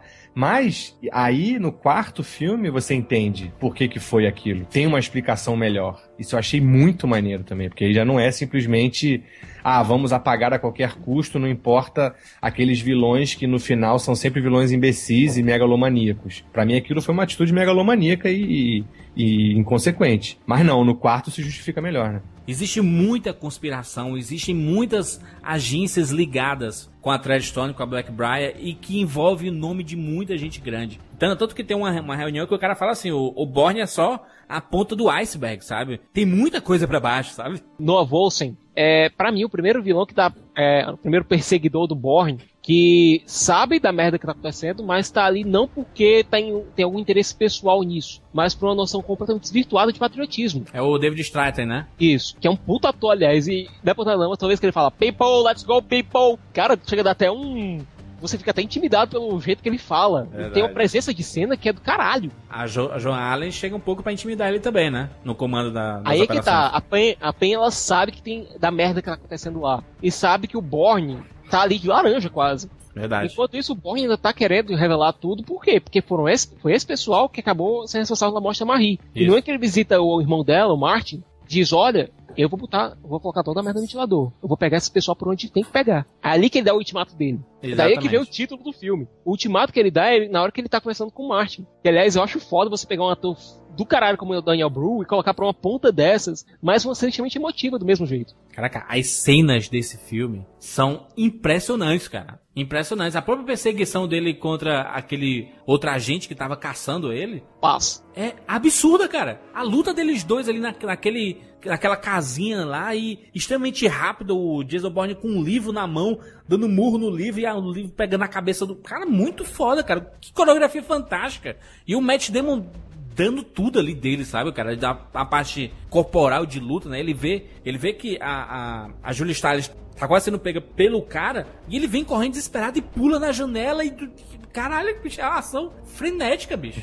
E outra coisa, tu falou agora da Julia Stiles, a gente vê que a Nicolette, a Nick, ela tinha muito mais em jogo do que a gente pensava. Né? Porque no primeiro no segundo, no primeiro filme ela era só um agente administrativo, só tava lá pra coordenar o pessoal. No segundo ela tava, ela entrou na confusão por acidente. Exato. No terceiro a gente já vê que não, mais ou menos o motivo dela tá por ali. Ela tinha um relacionamento anterior com o Jason. Os dois tinham alguma coisa antes dele perder a memória. Exatamente. E outra, a ge- a gente fica sabendo que é, a fonte do repórter, né, que ia revelar tudo sobre o projeto Treadstone, da, do Blackbriar, etc., começou a ser alvo, né? Porque os caras, não, vamos, vamos, vamos apagar esse cara porque ele vai revelar tudo. Então todo mundo passou a ir atrás desse cara e as coisas começaram a, a- a se encaixar, né? Todas as histórias, todos as, os espaços que faltaram no segundo e no terceiro, no, no primeiro e no segundo filme foram se encaixando nesse, né? Foram nesse, foi nesse terceiro filme que começaram a se encaixar essas peças que estavam faltando, né? Quem é, quem era, que- quem era que estava no comando, quem foi que coordenou, quem Quem foi que recrutou o boy que era o Exato. responsável pelo, pelo pró- próprio programa de Treadstone? O que era Treadstone? como ele foi recrutado, né, cara? E você vê como o, processo, o procedimento do Treadstone era uma coisa foda, cara. Você vê o coitado do Borne sendo desfeito quando tava passando por esse procedimento com o Albert. Aliás, porra, o Albert Finney do filme tá do caralho, cara. O cientista que ele faz, o Albert Hirsch, puta que pariu, bicho. Você vê nesse filme como o Borne perdeu a identidade, né?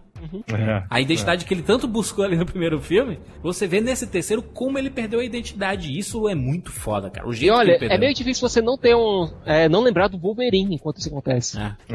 É. É, fã de quadrinhos, quando viu aquilo ali, porra, não tem como não lembrar do Wolverine. Hum. Agora, uma coisa que eu achei legal foi, durante a perseguição do Borne, quando ativam o Dash, que é aquele agente que persegue ele na, naquela perseguição no meio, da, no meio das ruas, Hum. Aquela cena, meu Deus do céu, sei, eu juro que até hoje eu não sei como o povo inglês conseguiu fazer aquilo. Cara, que cena de ação, né? Aquilo foi alucinante. Tanto a perseguição quanto a porrada, né? Quanto a finalização. É impressionante. Olha, eles né? devem ter quebrado pelo menos umas três steadicams durante aquela perseguição. É uma porradaria absurda, né, cara? Pelo amor de Deus, cara. Não é nem só porradaria, é o, é o próprio trajeto que é feito através dos telhados, passando pelas casas. Meu Deus do céu, aqui de um modo muito orgânico. Parece que você tá lá dentro, você tá vendo aquilo ali. E você fica cansado depois pelos caras. E combina tudo numa luta que é extremamente brutal. É uma luta curta, é, mas é uma luta que você sente cada golpe. E é luta que você entende que os dois sabem o que estão fazendo, né, cara? Não é luta de capanguinha com o herói do filme, sabe? É luta de dois agentes, cara. E aí que tá, quando o- o Borne tá enfrentando capangas, é papa e pum. É. Entendeu? Com esse não, a, a luta é curta, é, mas você sente cada golpe e os golpes que o Borne leva são pesados. É lógico que se você não tiver visto o Identidade e o Supremacia, nem adianta tu ver o Ultimato Born, né, cara? Eu, eu acho que com, só com supremacia já dá. Agora, É, também acho. é. agora, Mais uma prova do que o Identidade se funciona sozinho, né, cara? pois é. Agora, a rima visual que o Paul Greengrass faz no final, na última cena, quando a Nick tá apreensiva e tá procurando notícias do Jason e vê o noticiário e vê que o corpo dele não tinha sido encontrado. E toca a, A música do última Mob. Pois é, a última cena que a gente tinha visto o Jason foi quando ele caiu na água. Exato. Uma referência direta pro que tinha pro começo do primeiro filme. Exato. E aí volta pra última cena com ele lá parado, só que na hora que você vê o sorriso da Nick, você sabe que ele tá vivo, ele começa a se mexer. Aí começa a escapar e você vê que ele foi pra uma vida nova. E eu gosto muito desse final porque resolve toda a situação política, dá um final em aberto, possivelmente feliz pro Jason, talvez junto da Nick, talvez não. Ele recupera toda a memória dele, né? Pois é, pronto, encerrou, não precisa mais. Acabou. É muito louco, né? Porque quando criou, quando ela comenta que eles é, ficavam juntos e que eles estavam juntos no, no começo do, da, da, da história dele, falei, porra aí, não pode ficar dois filmes que já vão arranjar par romântico de novo. E ele cagou e andou, né? Botou ela ali no, no, no ônibus, deu um tapinha nas costas e falou: Ah, relaxa, no começo é uma merda, mas você vai acostumar a viver sozinha. Vai lá, te fode aí. E é aquela coisa, ele pode ter ido atrás dela? Pode. Ele pode ter ficado sozinho? Pode. Isso aí ficou na cabeça de qualquer um. Pra mim esse é o final perfeito. Verdade, verdade. E a cena, né, dela no final, dela já com outro cabelo e tal, vivendo a vida dela, e, e não lembro se estava num bar ou em que lugar, mas ela vê uma TV e vê a história e dá aquele sorrisinho tipo, puta, ele se deu bem. Isso. Você vê que, porra, legal, não. Foi o que você tá falando, deixa livre, né? Ela ficou feliz com isso, então ela também tá, tá, tá feliz com a condição dela, não se sentiu a, a, a escorraçada e pronto, acabou. Não precisa mais falar nada. Tem razão. Exatamente. A merda política já tinha sido resolvida porque toda a briga do final do filme foi justamente pra Penland conseguir pegar as informações e mandar pra imprensa. Que deu certo, né? Porque ela, ela escaneou lá tudo e mandou via fax, eu acho. mandou via fax lá. E isso assim, é melhor você procurar um advogado, meu filho. Você tinha fechado o componente político, você tinha fechado o componente humano com o Borne, lembrando quem é e podendo prosseguir a vida dele. Afinal, ele já conseguiu vingar da morte da Marie, ele conseguiu é, alguma redenção pelos fatos, pelos crimes que ele tinha cometido quando trabalhava no governo, e ele tinha se vingado dos seus empregadores pelo que fizeram com a vida dele. Ou seja, você conseguiu fechar todos os arcos de maneira mais que satisfatória e pronto, beleza, de boa. Agora, me tira uma dúvida aqui. Fazendo um pequeno flash forward, aquela cena que tem no Legado, no quarto filme, que é o cara, um pouco antes de matarem o jornalista, o cara que tá lá na CIA, pegar o telefone, ligar, e aí a gente liga pro, pro Edward Norton e fala. Olha, acharam o Borne, o Borne tá, sei lá onde, Manhattan, Londres, sei lá. Só posso te dizer isso, Não, um beijo, Jason. Bourne tá em Nova York. Repito, Jason Bourne está em Nova York. É que é o terceiro filme, né? Isso é. tem, isso tem no terceiro filme? Não, Essa tem, cena? não, tem o Bourne chegando, agora não tem Não. ele ligando. Não, tem ele avisando. ligando. Porque na Não minha tem cabeça ligando. eu, eu fiquei desconfiado que tinha. Não tem. Não tem. Ah, tá, tá. As cenas foram feitas para o filme. O filme custou 110 milhões, faturou 227 nos Estados Unidos. É só. Dobrou, dobrou. E mais 215 no mundo, 442 milhões. Foi um baita sucesso. O que mais rendeu é isso? O mais rendeu de todos. Quase juntando os dois, o Identidade e o, e o Supremacia, dá praticamente a bilheteria do, do Ultimato Borne. Ou seja, dá a entender o quê? Que o pessoal, as pessoas que não assistiram os filmes antes acabaram assistindo em DVD, em Blu-ray, whatever, Isso. e quiseram assistir o final. Quiseram saber como aquela história acabava. E nisso já tinha ganho mais de um bilhão, é isso? Quase um bilhão. Quase um bilhão, mal. Meu Deus. Esse Ultimato Borne foi o último livro escrito pelo Robert Ludlum. Ele, o Ludlum, ele morreu em 2001. Ele não escreveu nenhum outro livro da franquia Borne. E tampouco viu os filmes, é isso? não viu, não chegou a ver os filmes, né? Até porque os filmes não tem nada a ver com o que ele escreveu. É, mudou muita Fora os coisa. personagens. Mudou muita Não, coisa. pai, mas ele poderia gostar, né? Isso me lembra o. Desculpa só, mais um adendo. Isso me lembra o, o Julius Jean, né? O, o Truffaut, quando se apaixonou pela, pelo livro do Rocher. Eles conversaram muito, assim, o Rocher permitiu, e o Rocher morreu meses antes da estreia do filme. Que merda. Foi mais ou menos o que aconteceu com o próprio Ludlum, né? Que ele morreu em 2001. O filme foi lançado em 2002, né? Daí, um nobre amigo do Ludlum, o Eric Van Slutzberger, ele escreveu, olha só, escreveu as sequências da franquia Borne. Ele escreveu um, dois, três, quatro, cinco, seis, sete, oito. Oito livros da franquia Borne. Daí, em 2012, é finalmente lançada a adaptação do O Legado Borne, o livro escrito em 2004. Where are we going? June. Your name is June. June Monroe. Say it. June Monroe. Say it. June Monroe. Now pick a place you live. The last place you live, the place you know. Bethesda. Bethesda. And that's where you live. Anybody ask? You're June Monroe from Bethesda. You lost your wallet. I'm driving you home. My name is James. James and June. You got it? Yeah. Okay. Is that your name? James? No. What? You don't know my name? What do you call me? What do you put in my blood work? Five. Five. The number five? You know how many times we've met? Thirteen. Thirteen exams over the last four years. And that's what I get. Now, number number five.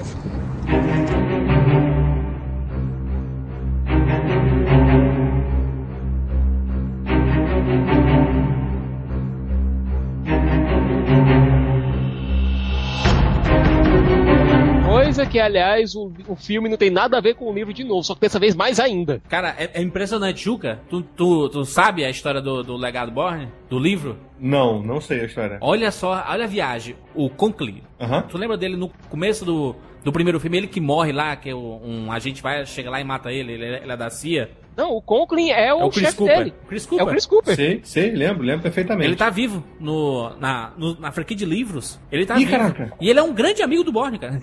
Ih, que viagem, cara. E outra, no legado Borne ainda, no livro, a Marie tá viva e tem dois filhos do Borne. Que barato, cara. Porra, deve ser maneiro. E aí muda tudo, né? Até porque a adaptação desse esse o legado Borne iria sair com o Matt Damon protagonizando, o Paul Ingress dirigindo, o Tony Gilroy fazendo o roteiro, como, é, como, como a franquia se tornou, né?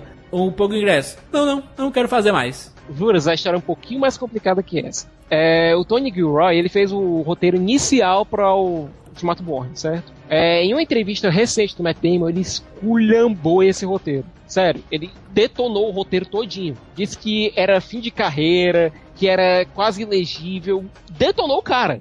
Caraca! Tanto que o roteiro foi reescrito pelo George Novo, que trabalhou com o Matt Damon depois no Agência do Destino, e pelo Scott Z. Burns, que fez agora o Recente Contágio. O roteiro foi completamente retrabalhado por esses dois. Inclusive tinha uma cena do, do segundo filme que o Gilroy tinha escrito, do Supremacia, que foi completamente cortada, que o Borne, em algum momento, é, depois da morte da Marie, a Marie não ia morrer por um tiro do, do Kirill, ia morrer num acidente de, de trânsito, e o Borne ia ficar doido, ia quase matar o motorista do ônibus que matou ela, ia ficar preso por um bom tempo. É, já havia alguns desentendimentos entre o Matt Damon e o Tony Gilroy. É, quando o Pogo Ingress é, disse que o nome do próximo filme ia ser a Redundância Born, porque pra ele já tinha esgotado a história, e o Tony Gilroy assumiu o projeto, não tinha jeito do Matt Damon assumir o filme. Verdade. Não É. tinha clima nenhum pro Matt Damon assumir o filme. Então, o jeito, olha, então vamos contra a gente, vamos criar aqui um outro cara. Entendeu? Primeiro, a gente não pode substituir o Matt Damon, ele é o Jason Bourne. Exato. Não dá pra substituir o cara, então vamos substituir o personagem. É um Borne que, que não tem Borne, né?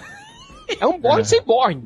O legado Borne, protagonizado pelo Jeremy Renner e pela Rachel Weisz. Aí já começa o meu problema com o filme. Não Hum. é com o Jeremy Renner, eu gostei muito dele no Missão Impossível. É, eu gosto muito de Guerra ao Terror, ele tava ótimo no filme. É, Vingadores, nem se fala, eu gostei muito do personagem dele. Aliás, dos personagens dele em Vingadores, já que ele viveu dois, o Gavião Arqueiro Dominado e o Gavião Arqueiro mesmo. Não tem problema nenhum com o Jeremy Renner, eu gosto muito do trabalho do cara. Só que dessa vez a gente tem espaço pra desenvolver o cara, ele não tem a motivação que eu ache que vale a pena. É, o Oscar Isaac, que a gente já falou aqui dele em Drive, puta ator, ele tem uma participação no filme que eu acho que os cinco minutos que o, Or- que o Oscar Isaac aparece no filme, o agente que ele faz lá é muito mais interessante que o Aaron Cross, que é o agente do Jerry Henry. Sabe qual foi o meu maior problema com o legado Borne?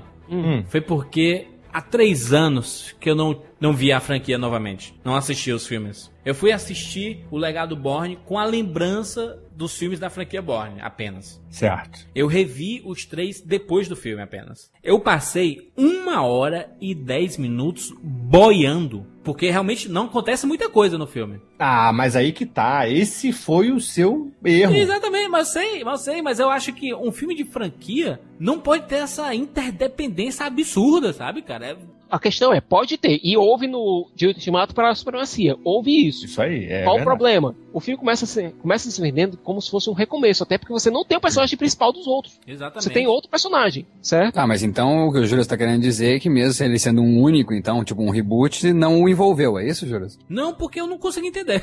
Simplesmente isso, tá? Aí é consigo- que tá, mal. Não é um reboot, ele é- se passa tangencialmente ao, filme, ao terceiro filme. Ah, sim, sim. Ele conversa com o outro, ele faz links, como o próprio Juca Faz, lembrou. e muito. E, e- e bem, por sinal. A questão é que eu acho que ele tenta fazer, sim, um reboot do Identidade Born. É. Aposta, aposta no romance. Outro cara. E, e- não convence, sabe? Não convence pra mim. Eu pergunto pra ti, Juca, que falou da Maria aquela hora, que defendeu bastante a questão da, da posição Carisma. dela, né? Da, da, hã? Do carisma? Da, da Franca Potente, é, não só do carisma, mas assim do, do, do que ela vivia, da, da persona dela na época ali, pra ela, Aham. enfim, simpatizar e, e rolar uma química entre, entre os dois. Tu acha também que convence esse, a Rachel Weisz? Acho, super. Eu o- assim, acho, mas fazendo o, o- a, suspensão, a suspensão de descrença ou o salto de fé, que é tão falado no- na origem.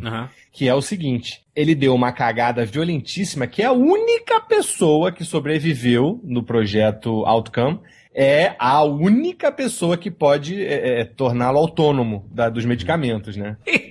A parte dos medicamentos, em nenhum momento é mencionado na franquia anterior, no, dos, dos três filmes anteriores, a não ser que a, a Julie Stiles fale em algum momento, né? Que ela é responsável pela logística e acompanhar a saúde mental É. dos, dos agentes, né? Tanto médico, física, psicológica, etc. né? Juras, aí é que tá. É, os agentes da Treadstone e da Blackbriar posteriormente eram agentes que eram preparados física e psicologicamente. O treinamento deles era todo realmente físico e mental. Ah, o, o Jeremy Renner era de outro, era da Outcom. Isso, Era do da Outcom. Outcom, que era um outro programa Uhum. que utilizava vírus para melhorar geneticamente o, é, o físico e o mental. Ou seja, você não tem nenhuma preparação é, desses agentes. Vocês pegam qualquer um lá, tanto que o Aaron Cross, ele tinha um QI 12 pontos inferior ao mínimo para você se alistar no exército americano.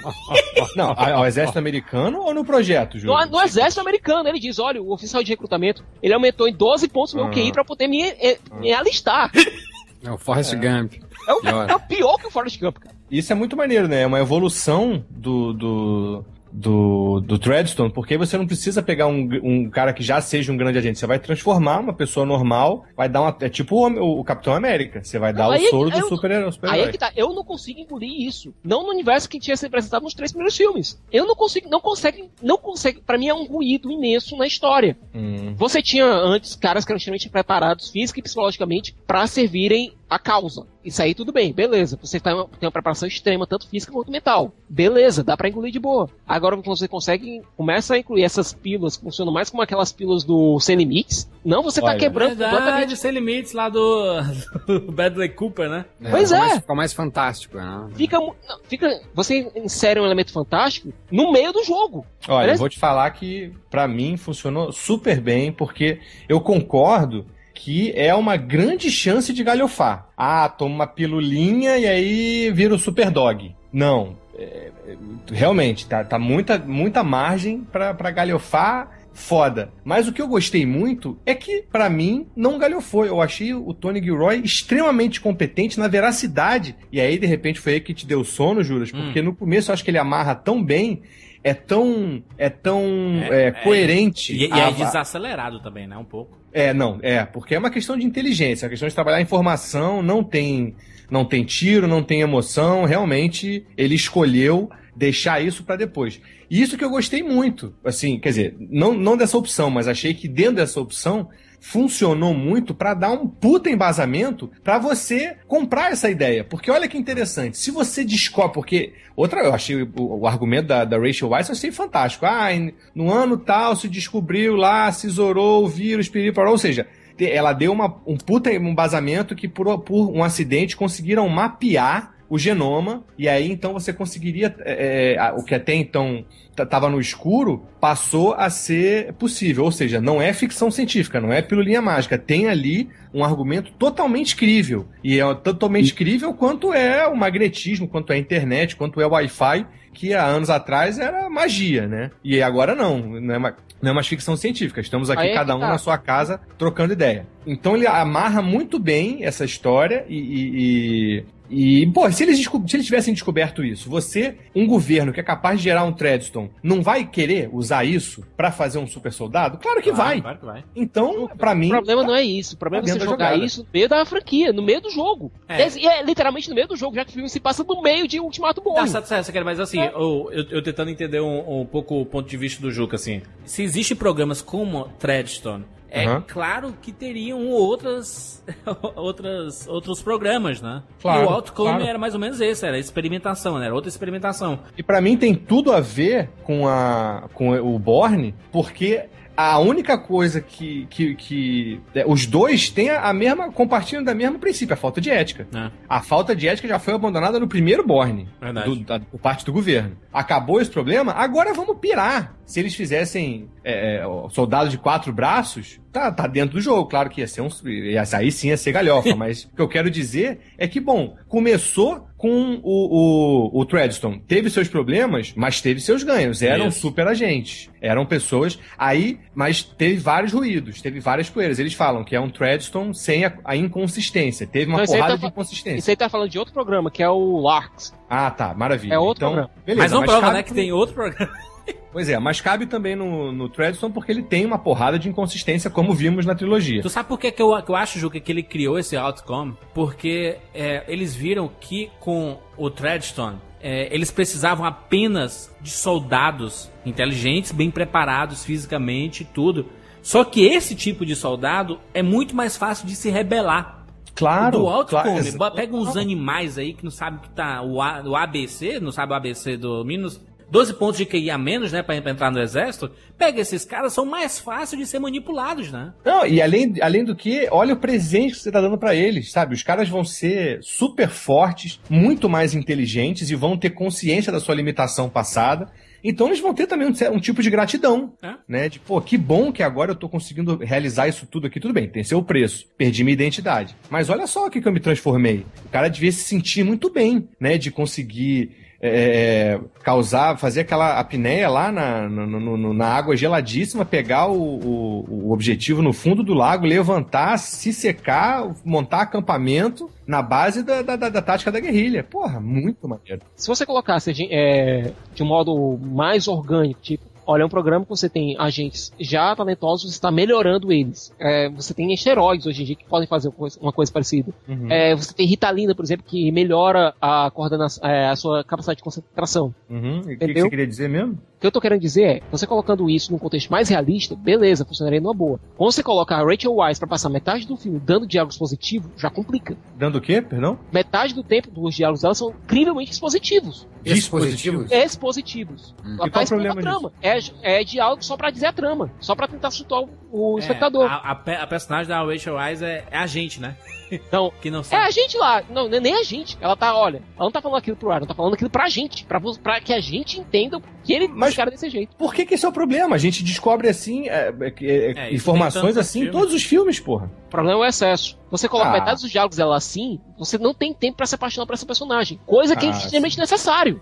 Ah, eu, não- eu não concordo, É, cara. a, a, a Mauri, por exemplo, na franquia Borne, ela não era assim, né, né Juca? Ela não era Ela, ela não explicava a Marie nada, era a ela era gente. tão. a Marie era, a tão- gente. É, a Marie era tão- tão porra quanto a gente. Ela era tão ignorante quanto a gente, mas nesse, bom, a menina trabalhava, ela tinha o seu grau de ignorância, porque ela não sabia absolutamente nada de todo o resto do, pro- do projeto, mas ela sabia a parte biomédica. E também achei maneira o, o, o link deles, o elo deles, que já tinha uma, uma simpatia, de certa forma, né? Então, só pra finalizar o que eu tava me defendendo antes, defendendo o meu ponto de vista, é que eu acho que a questão da pílula, a questão biológica, é sim uma coisa que poderia dar muita é, é, margem pra galhofa. Mas eu acho que o Tony Gilroy conseguiu fazer um filme sóbrio de uma premissa meio fantástica e, e trouxe pra terra, trouxe pro coerente, embasou muito bem. Achei a ideia do vírus genial, porque o vírus é realmente é uma coisa super poderosa, né? Ele faz o que ele quer no nosso corpo, né? Então, eu falei com uma amiga minha que é médica, ela, ela está fazendo medicina, ela, não, funciona mais ou menos assim. É. Seria, é plausível. É Pois é, então, desse jeito. então você também. Aí você ele situa lá no segundo filme, no terceiro filme, por que que matou o jornalista. Aí sim, é óbvio que eles estavam com a galinha dos ovos de ouro tão maravilhosa que caguei pra Black Briar, pra Threadstone, pra essa outra que o Sicas falou. Não, nessa- joga tudo pros cachorros. Eu quero ficar aqui. Mata todo mundo, mata geral. Eu quero ficar aqui com a minha outcome porque a gente tá criando os super-heróis. E ele é um super-herói, cara. É isso que eu achei interessante. É o primeiro filme de super-herói e a gente, sem, sem capa, sem máscara, sem nada. Sabe? Ó, o ó cara corpo é um fechado, ó o corpo fechado aí. Ia falar a mesma coisa. Ah, maravilha, beleza, tem a verdade, tem o corpo fechado, mas aí no corpo fechado tem a questão do herói. Essa não tem a questão do herói, ele não tá ali pra, ah, se eu tô aqui pra fazer o bem, se eu não tô. Não, vou me safar primeiro, vou conseguir a minha autonomia. Isso que eu achei legal. Ele não quis fazer justiça, ele não quis nada, ele Ou quis seja, o tirar cara o sempre filho da tá reta. sem motivação. Ju- não- ju- a a não ser a mais importante, Sica, sobreviver, porra. Essa é uma grande motivação. Eu não, que, eu não aliás, é a motivação do, do. Borne não- Do humano, do, do, É, do homem.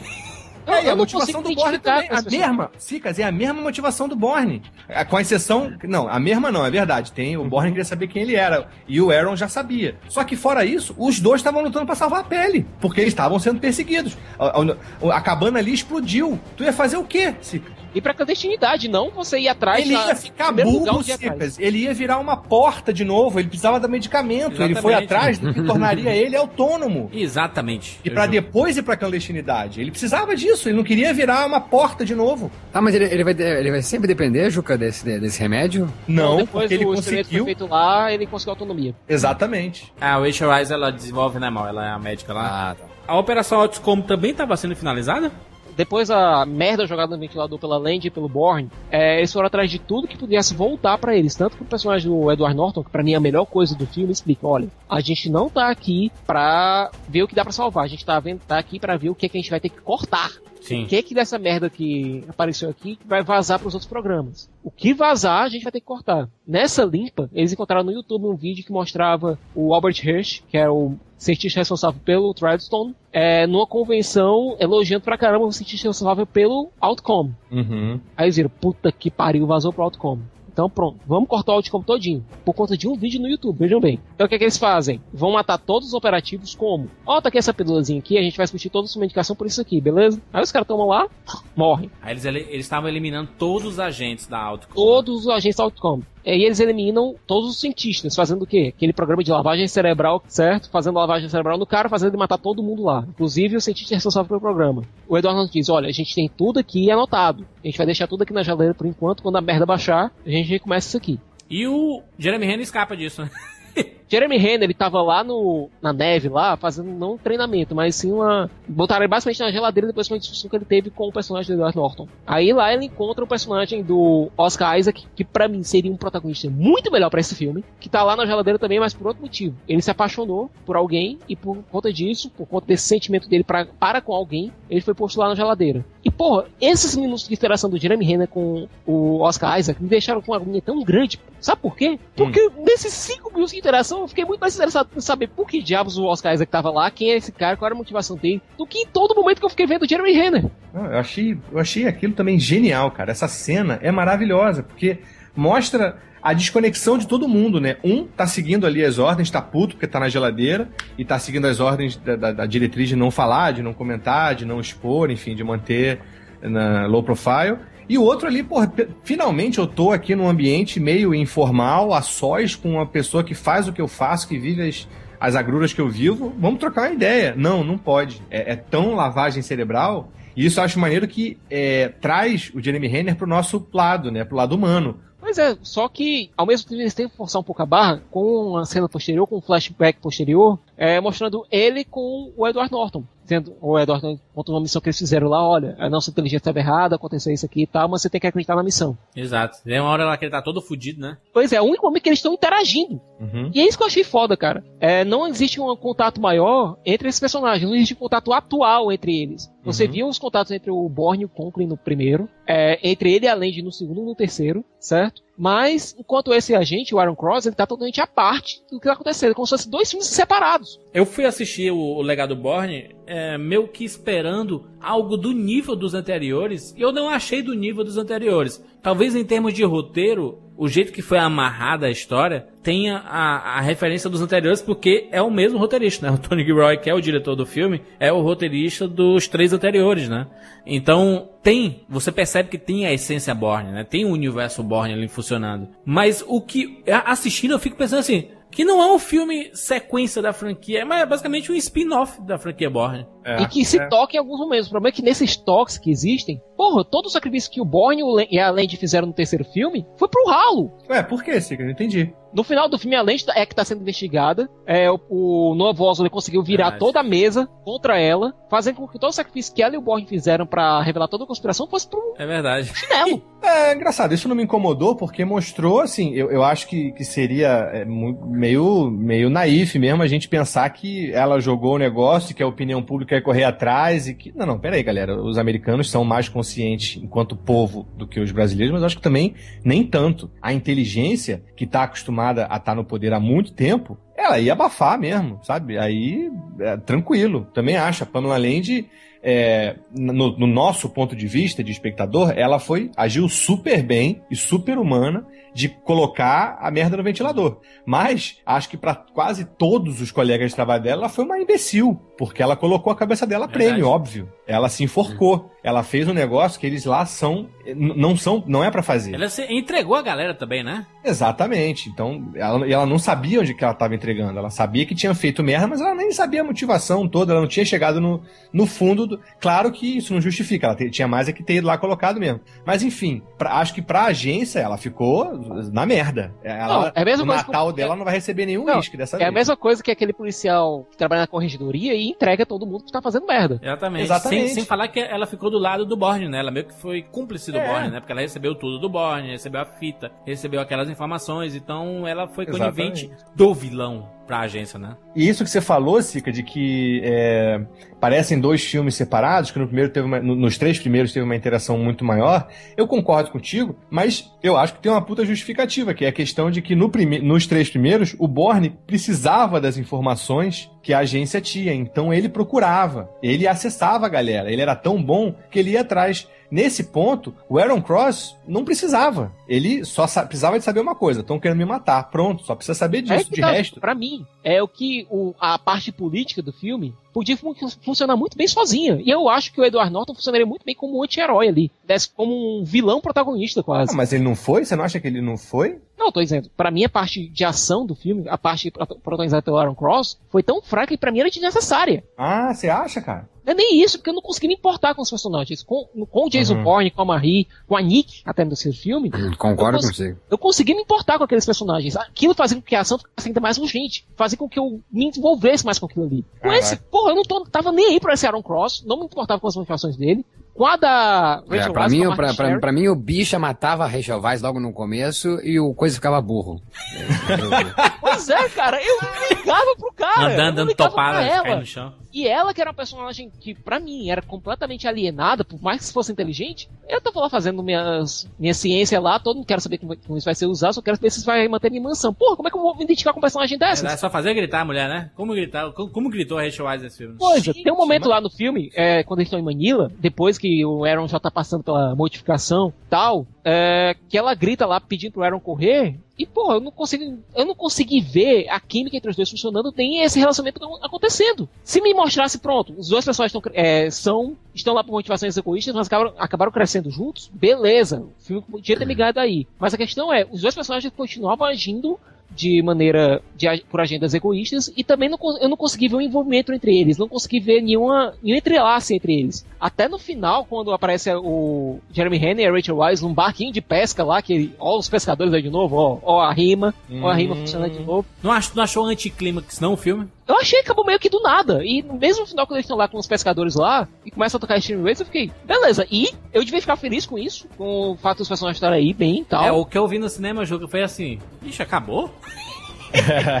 E outra coisa, eles colocam lá aquele agente pra perseguir eles, o agente que, aliás, não tem uma variação de rosto. Cara, Parece um princípio T-800. T800, Exatamente. Parece um princípio T-800, só que sem nenhum atrativo. Terminator. Você não vê nada do cara esboçando nenhuma reação, nada. A questão é, quando você tem um perseguidor, você tem que sentir um mínimo de coisa por ele. Você tem que sentir medo, reverência. Pô, o T-1000 era um cara que mal falava em do Futuro 2. Mas o cara aparecia, você ficava com medo já. É. O cara não conseguiu. Esse perseguidor do Larks, sério, eu não sentia nada com o cara aparecia em cena. Galerinha, quero fazer uns contrapontos. Tá bom, meu filho. Primeiro, a Rachel Weisz. Eu achei o personagem dela muito maneiro, porque hoje em dia, bioquímico, ou químico, ou biólogo, enfim, é assim, né? Não existe mais o, um biólogo ou uma um cientista idealista, ou visionário, ou poético. Não existe mais. Simplesmente porque ele não pode pagar a- o seu ideal, o, o que ele está vendo, a sua visão. Então ele tem que entrar pro esquema. Então, é, se as pessoas, se você quer ser cientista, você tem que estar preparado para vender sua força de trabalho para uma coisa que você não sabe. E é melhor não saber, porque se souber, de repente você vai ficar muito puto e não vai conseguir voltar para casa e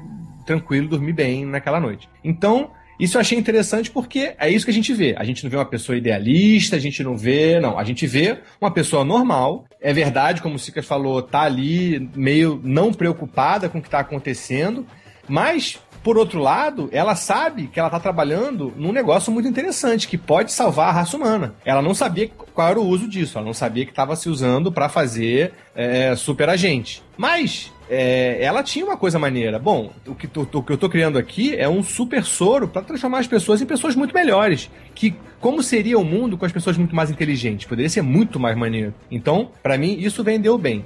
Aí, como eu falei, a coisa dela ser a única sobrevivente e ser a única que poderia é, é, viralizar no corpo do, do Aaron Cross o que ele tava precisando, realmente é um pouco demais. Mas por outro lado, é, é que nem o segundo filme. Também achei um pouco demais querer culpar o único cara que deu a volta no, que, no projeto, que matou quase todos os agentes do, do projeto Treadstone. Mas tudo bem, vamos lá. É um filme. É, é mais realista, mas ainda é um filme. Depois disso, o que eu gostei pra caramba é, eles tinham uma química muito leve, porque eu achei o Aaron Cross um cara maneiro, como ele puxou papo com o cara da barraca, lá da cabana, desculpa, na, na, no Alasca, ele também puxou papo com a Rachel Weisz no, no tratamento, então é um cara que queria trocar. E assim, me pareceu que se fosse outra situação, eles poderiam ter tido uma história. Concordo, no começo não tem muita química, como tem, por exemplo, da, da Marie e do, e do Borne. Mas no durante, eu vejo. Eu vejo uma química sendo construída ali. E ela dando aquela bola para ele de falar, pô, no final, né? Quer saber? Vamos se perder. Vamos ficar perdido mesmo. Uh. Cara, eu achei aquilo muito bom, porque, porra, o cara ralou pra caramba, é o homem com objetivo, tá sempre ali. Não, não, não para pra tomar um cafezinho, sabe? Não para pra ler os quadrinhos. Ele tá lutando pela vida dele que nem um desesperado, passando altos perrengues. É, no final, não precisava nem ter ido atrás da mulher, né? Já tinha viralizado, já tava bem, poderia largar ela, foda-se, não preciso mais dela, mas foi, né? Foi uma opção dele aquilo, eu achei legal, eu gostei particularmente. E aí ele foi encontra a mulher. O filme, gente, o filme, o filme é longo, o filme tem duas horas e varada. Eu já tava falando, caraca, esse filme, e, e, agora, sabe? Como é que. Se esse não foi o grande final, o que, que vai ser? É, digo, quando ele finalmente detona o cara, achei genial que foi ela que, que, que deu-lhe uma capacetada no cara e que meio que é, começou o movimento que terminou na morte do cara. Né? Então, uma não, capotada não, fantástica. Fantástica, né? Então não é só uma Os questão. Os dois melhores de... planos do filme, aliás, aquela capotada. É. é. Então não é uma questão simplesmente de, de super-heróis. É uma questão também de presença de espírito, de originalidade. Pronto, ela ali não foi só do Aaron Cross a responsabilidade da morte do, do grande super agente. Foi de uma bioquímica que estava surtando também. Aliás, a parte da cabana eu achei muito bem. Eu achei é, é, é muito legal uma pessoa que está envolvida num projeto super secreto e não se toca. Assinou lá os papéis. Eu também, quando trabalhei na Globo, assinei uma porrada de coisa, falando uma porrada de coisa. E também se aquilo me fosse cobrado, eu também, eu também ia ficar que nem ela. Vem cá, que porra é essa? E a mulher fala a mesma coisa, falou com ela. Vem cá, tu, tu não leu o que tu assinou? Isso eu achei muito bom, porque nem todo mundo tá super envolvido ali. Ela não é uma, sabe, uma ultra agente secreta que também é bióloga. Não, ele é uma mulher normal. É, é a globalização, é, é o, o quem viu The Corporation tem um meia hora falando sobre essas esse tipo de terceirização, esse tipo de parceria que não fala nada e também se exime da responsabilidade. Né? Você começa a distribuir a responsabilidade sem contar realmente o que está se passando. Então, o que eu achei maneiro é que o, Maurício sempre fala do Michael Clayton, o Sicas também. Eu achei um filme com um argumento tão maneiro quanto o, o, o o do Michael Clayton, e também com cenas boas de ação, que o Michael Clayton não é esse o forte do filme. O é um filme de, de informação, risco, né? de inteligência. Conduta de risco, exatamente. É, é, como é a primeira direção do Tony Gilroy, achei interessante, não na sei franquia, se foi a intenção né? dele, sim. Na franquia, né? Na franquia. Ah, sim, claro, na franquia. Mas eu achei interessante que ele não quis ele não fez uma coisa igual aos outros. Ele, ele embasou muito bem, e para mim, de uma forma muito crível, é, é, consistente, uma outra parte que fez a cama para toda ação se fazer. E foi menos ação do que todos os Borne? Foi. Foi menos ação. Mas a trama eu achei tão interessante que eu, pelo menos, fiquei preso no filme o tempo todo. Para mim, funcionou muito bem, sabe? Muito bom, muito bom. Notas. Notas para todos os filmes da franquia, tá? Caraca. Todos os filmes. Chuck Siqueira. 8 pra Identidade, 9 pra Supremacia, 9 também pra Ultimato, pra mim são os mesmos filmes, e 4 pra O Legado. Jesus Cristo! Juliano D'Angelo. 10 para Identidade Borne, pela, pela iniciativa pela presença de espírito de fazer um filme de ação diferente, mais moderno, mais seco, entende, ir para um caminho completamente diferente que estava todo mundo indo, o pessoal colocava mais efeito especial, mais fantasia, mais megalomania, ele foi para outro caminho, isso eu achei genial, então 10. O segundo é um bom filme, 7,5. O terceiro eu achei bem melhor, então 8,5. E o quarto eu gostei muito, mas não tanto quanto o terceiro, então 8. Muito bem. Maurício, Maurício Saldanha. Primeiro filme, Identidade Born, 10, sem dúvida nenhuma. Eu tô com o jogo pela iniciativa, por tudo, pela novidade, pelo Doug Lyman, que eu era muito fã desde do, do, do Swingers. E acompanhando o cinema, vamos nessa. Eu fiquei maluco quando ele tava num filme desse porte, assim. E o Matt Damon, que eu aprendi, o próprio Jurandir sabe, com, com a série Entourage. A série Entourage fez eu ganhar um carisma grande pelo Matt Damon. Já gostava dele, mas o carisma veio com Entourage. E o segundo filme, que é A Supremacia Born, eu dou nota 7,5. E o terceiro filme eu dou nota 7,5. E o legado, eu fiquei chateado com o legado, que é o seguinte, com o nome O Legado, tu pensa não só que é o que deixou o Bourne para a franquia mesmo, como, como filme, né? E que ele amarra muito bem, tem links, mas sim como no termo genérico mesmo, cara. O que que deixou, cara? O que, que, esse filme, que, que Bourne deixou com os filmes dele para esse filme continuar? Eu acho que nisso ele não consegue. É uma versão light, se for, do, do Bourne. Acho que ele não representa o que o Bourne representou com os três filmes. Eu acho o Jeremy Renner um cara perfeito para filme indie, filme independente, filme pequeno. Ele não tem cara de filme blockbuster. Então, Guerra ao Terror deixou ele nas alturas. Né? A Catherine Bigelow não só ganhou o Oscar, tirou o Oscar de Avatar e tantos outros, mas como nos trouxe para ter que engolir esse Jeremy Renner, que para mim eu não consigo engolir. Eu acho que ele não tem cara de filme blockbuster, ele tem cara de filme independente, onde ele sim, eu acho que ele é um cara que pode ser, se bem explorado, ele consegue ser humano, consegue ser visceral, orgânico, como foi no Guerra ao Terror. Eu comprei ele no Guerra ao Terror. Agora, ele não consegue falar junto com um filme blockbuster grandioso, que ele fica menos que tudo ao redor dele. Então, pra mim, nota. Tô com Cicas, nota 4. A minha nota, minha nota, Identidade Borne, nota 10, nota 10, por quê? Porque mudou o gênero, né? Aliás, criou É. um gênero. é um filme estilo Borne. O que a gente viu depois virou isso, filme estilo Borne, né? Pegando. Na própria indústria teve impacto isso, né? E uma boa forma da gente explicar pra uma pessoa que nunca viu nenhum filme do Daniel Craig, como o 007, é falar isso, né? Falar, ah, é mais, é mais estilo Bourne agora. Isso, exatamente. Então criou um gênero e isso é muito importante, né? Por isso que a Bruxa de Blair até hoje é reverenciado, porque criou o gênero, né? Esse gênero que até hoje tá sendo massificado absurdamente, né? Até hoje. Então, nota 10 por identidade. Nota 8 por Supremacia Borne. Gostei da direção, gostei da entrada do Paul Greengrass, gostei das cenas da, de, de ação, aquelas batidas de carro de frente absurda, mas ainda achei que poderia ser melhor. Que acabou sendo melhor no Ultimato Borne, que eu dou nota 10 também pro Ultimato. Pra mim, é o meu preferido da franquia, é o Ultimato Borne, por fechar todos os arcos de todas as conspirações, de todos os programas. Ele fecha ali. O Legado Borne, ele tem um problema muito grande. Por quê? Porque ele é baseado no livro que tem o nome O Legado Borne, e é focado no Borne, e esse filme não é focado no Borne. Ele foi adaptado só o título. Ele pegou o título do livro e fez um, um filme sem o Borne. Se a gente tem o legado Borne, eu penso assim: caraca, o que foi que o Borne deixou pra gente? E o filme mostra que não deixou nada, porque não adiantou porra nenhuma o que o Borne fez, cara. Porque a Pan foi, tava sendo investigada, o Borne que era criminoso. adiantou. Ah, não sei se adiantou alguma coisa, sabe, mal? Se ele, ele se esforçou tanto pra incriminar toda a CIA e acabou não incriminando ninguém, porque quem foi. Mas, Jurandir, o que, que você queria que ele deixasse? Que, que a CIA deixasse de ser filho da puta? Sinto muito. Isso não, vai não, acontecer. Não vai acontecer, entendeu? Mas que pelo menos os responsáveis fossem incriminados. E o Noah, ele foi libertado, cara.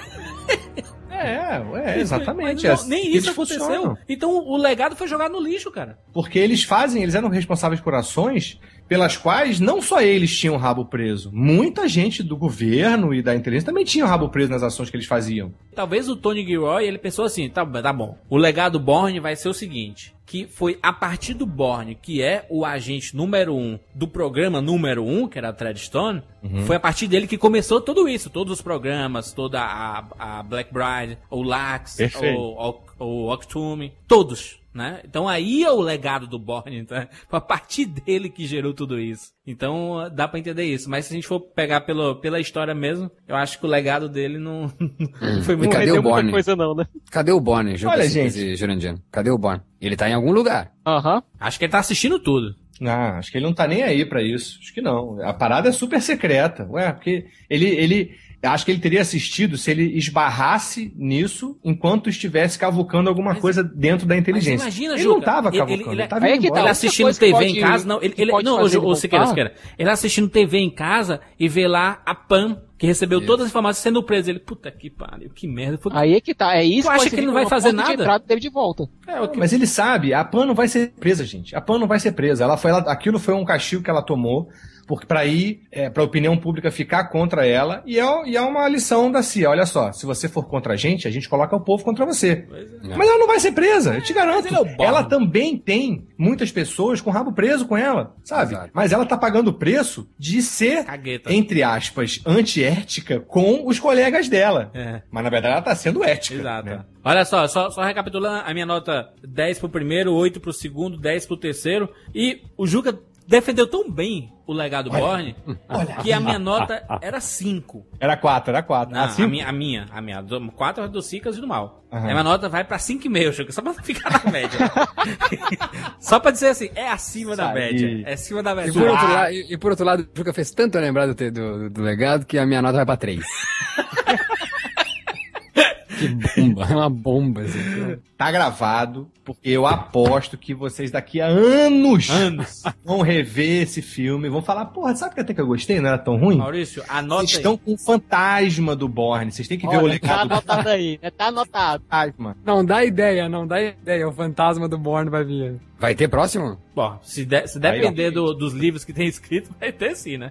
Tá, eu quero saber quantos livros tem. Além do Legado Borne, tem mais sete livros. Meu Deus do Tem céu. The Born Betrayal, The Born Sanction, The Born Deception, The Born Objective, Autobots, The Born Dominion e The Born Imperative. O cara virou imperador, maluco. Imperativo, ele tá maluco, tá? Não aguenta nas cuecas. Bom, é isso, é isso. Deixa seu comentário sobre a franquia Borne. Quais os seus filmes favoritos? O que você achou do novo filme? E deixe seu comentário, mande e-mail pra gente lá no rapaduracast, arroba cinemacomrapadura.com.br e até semana que vem.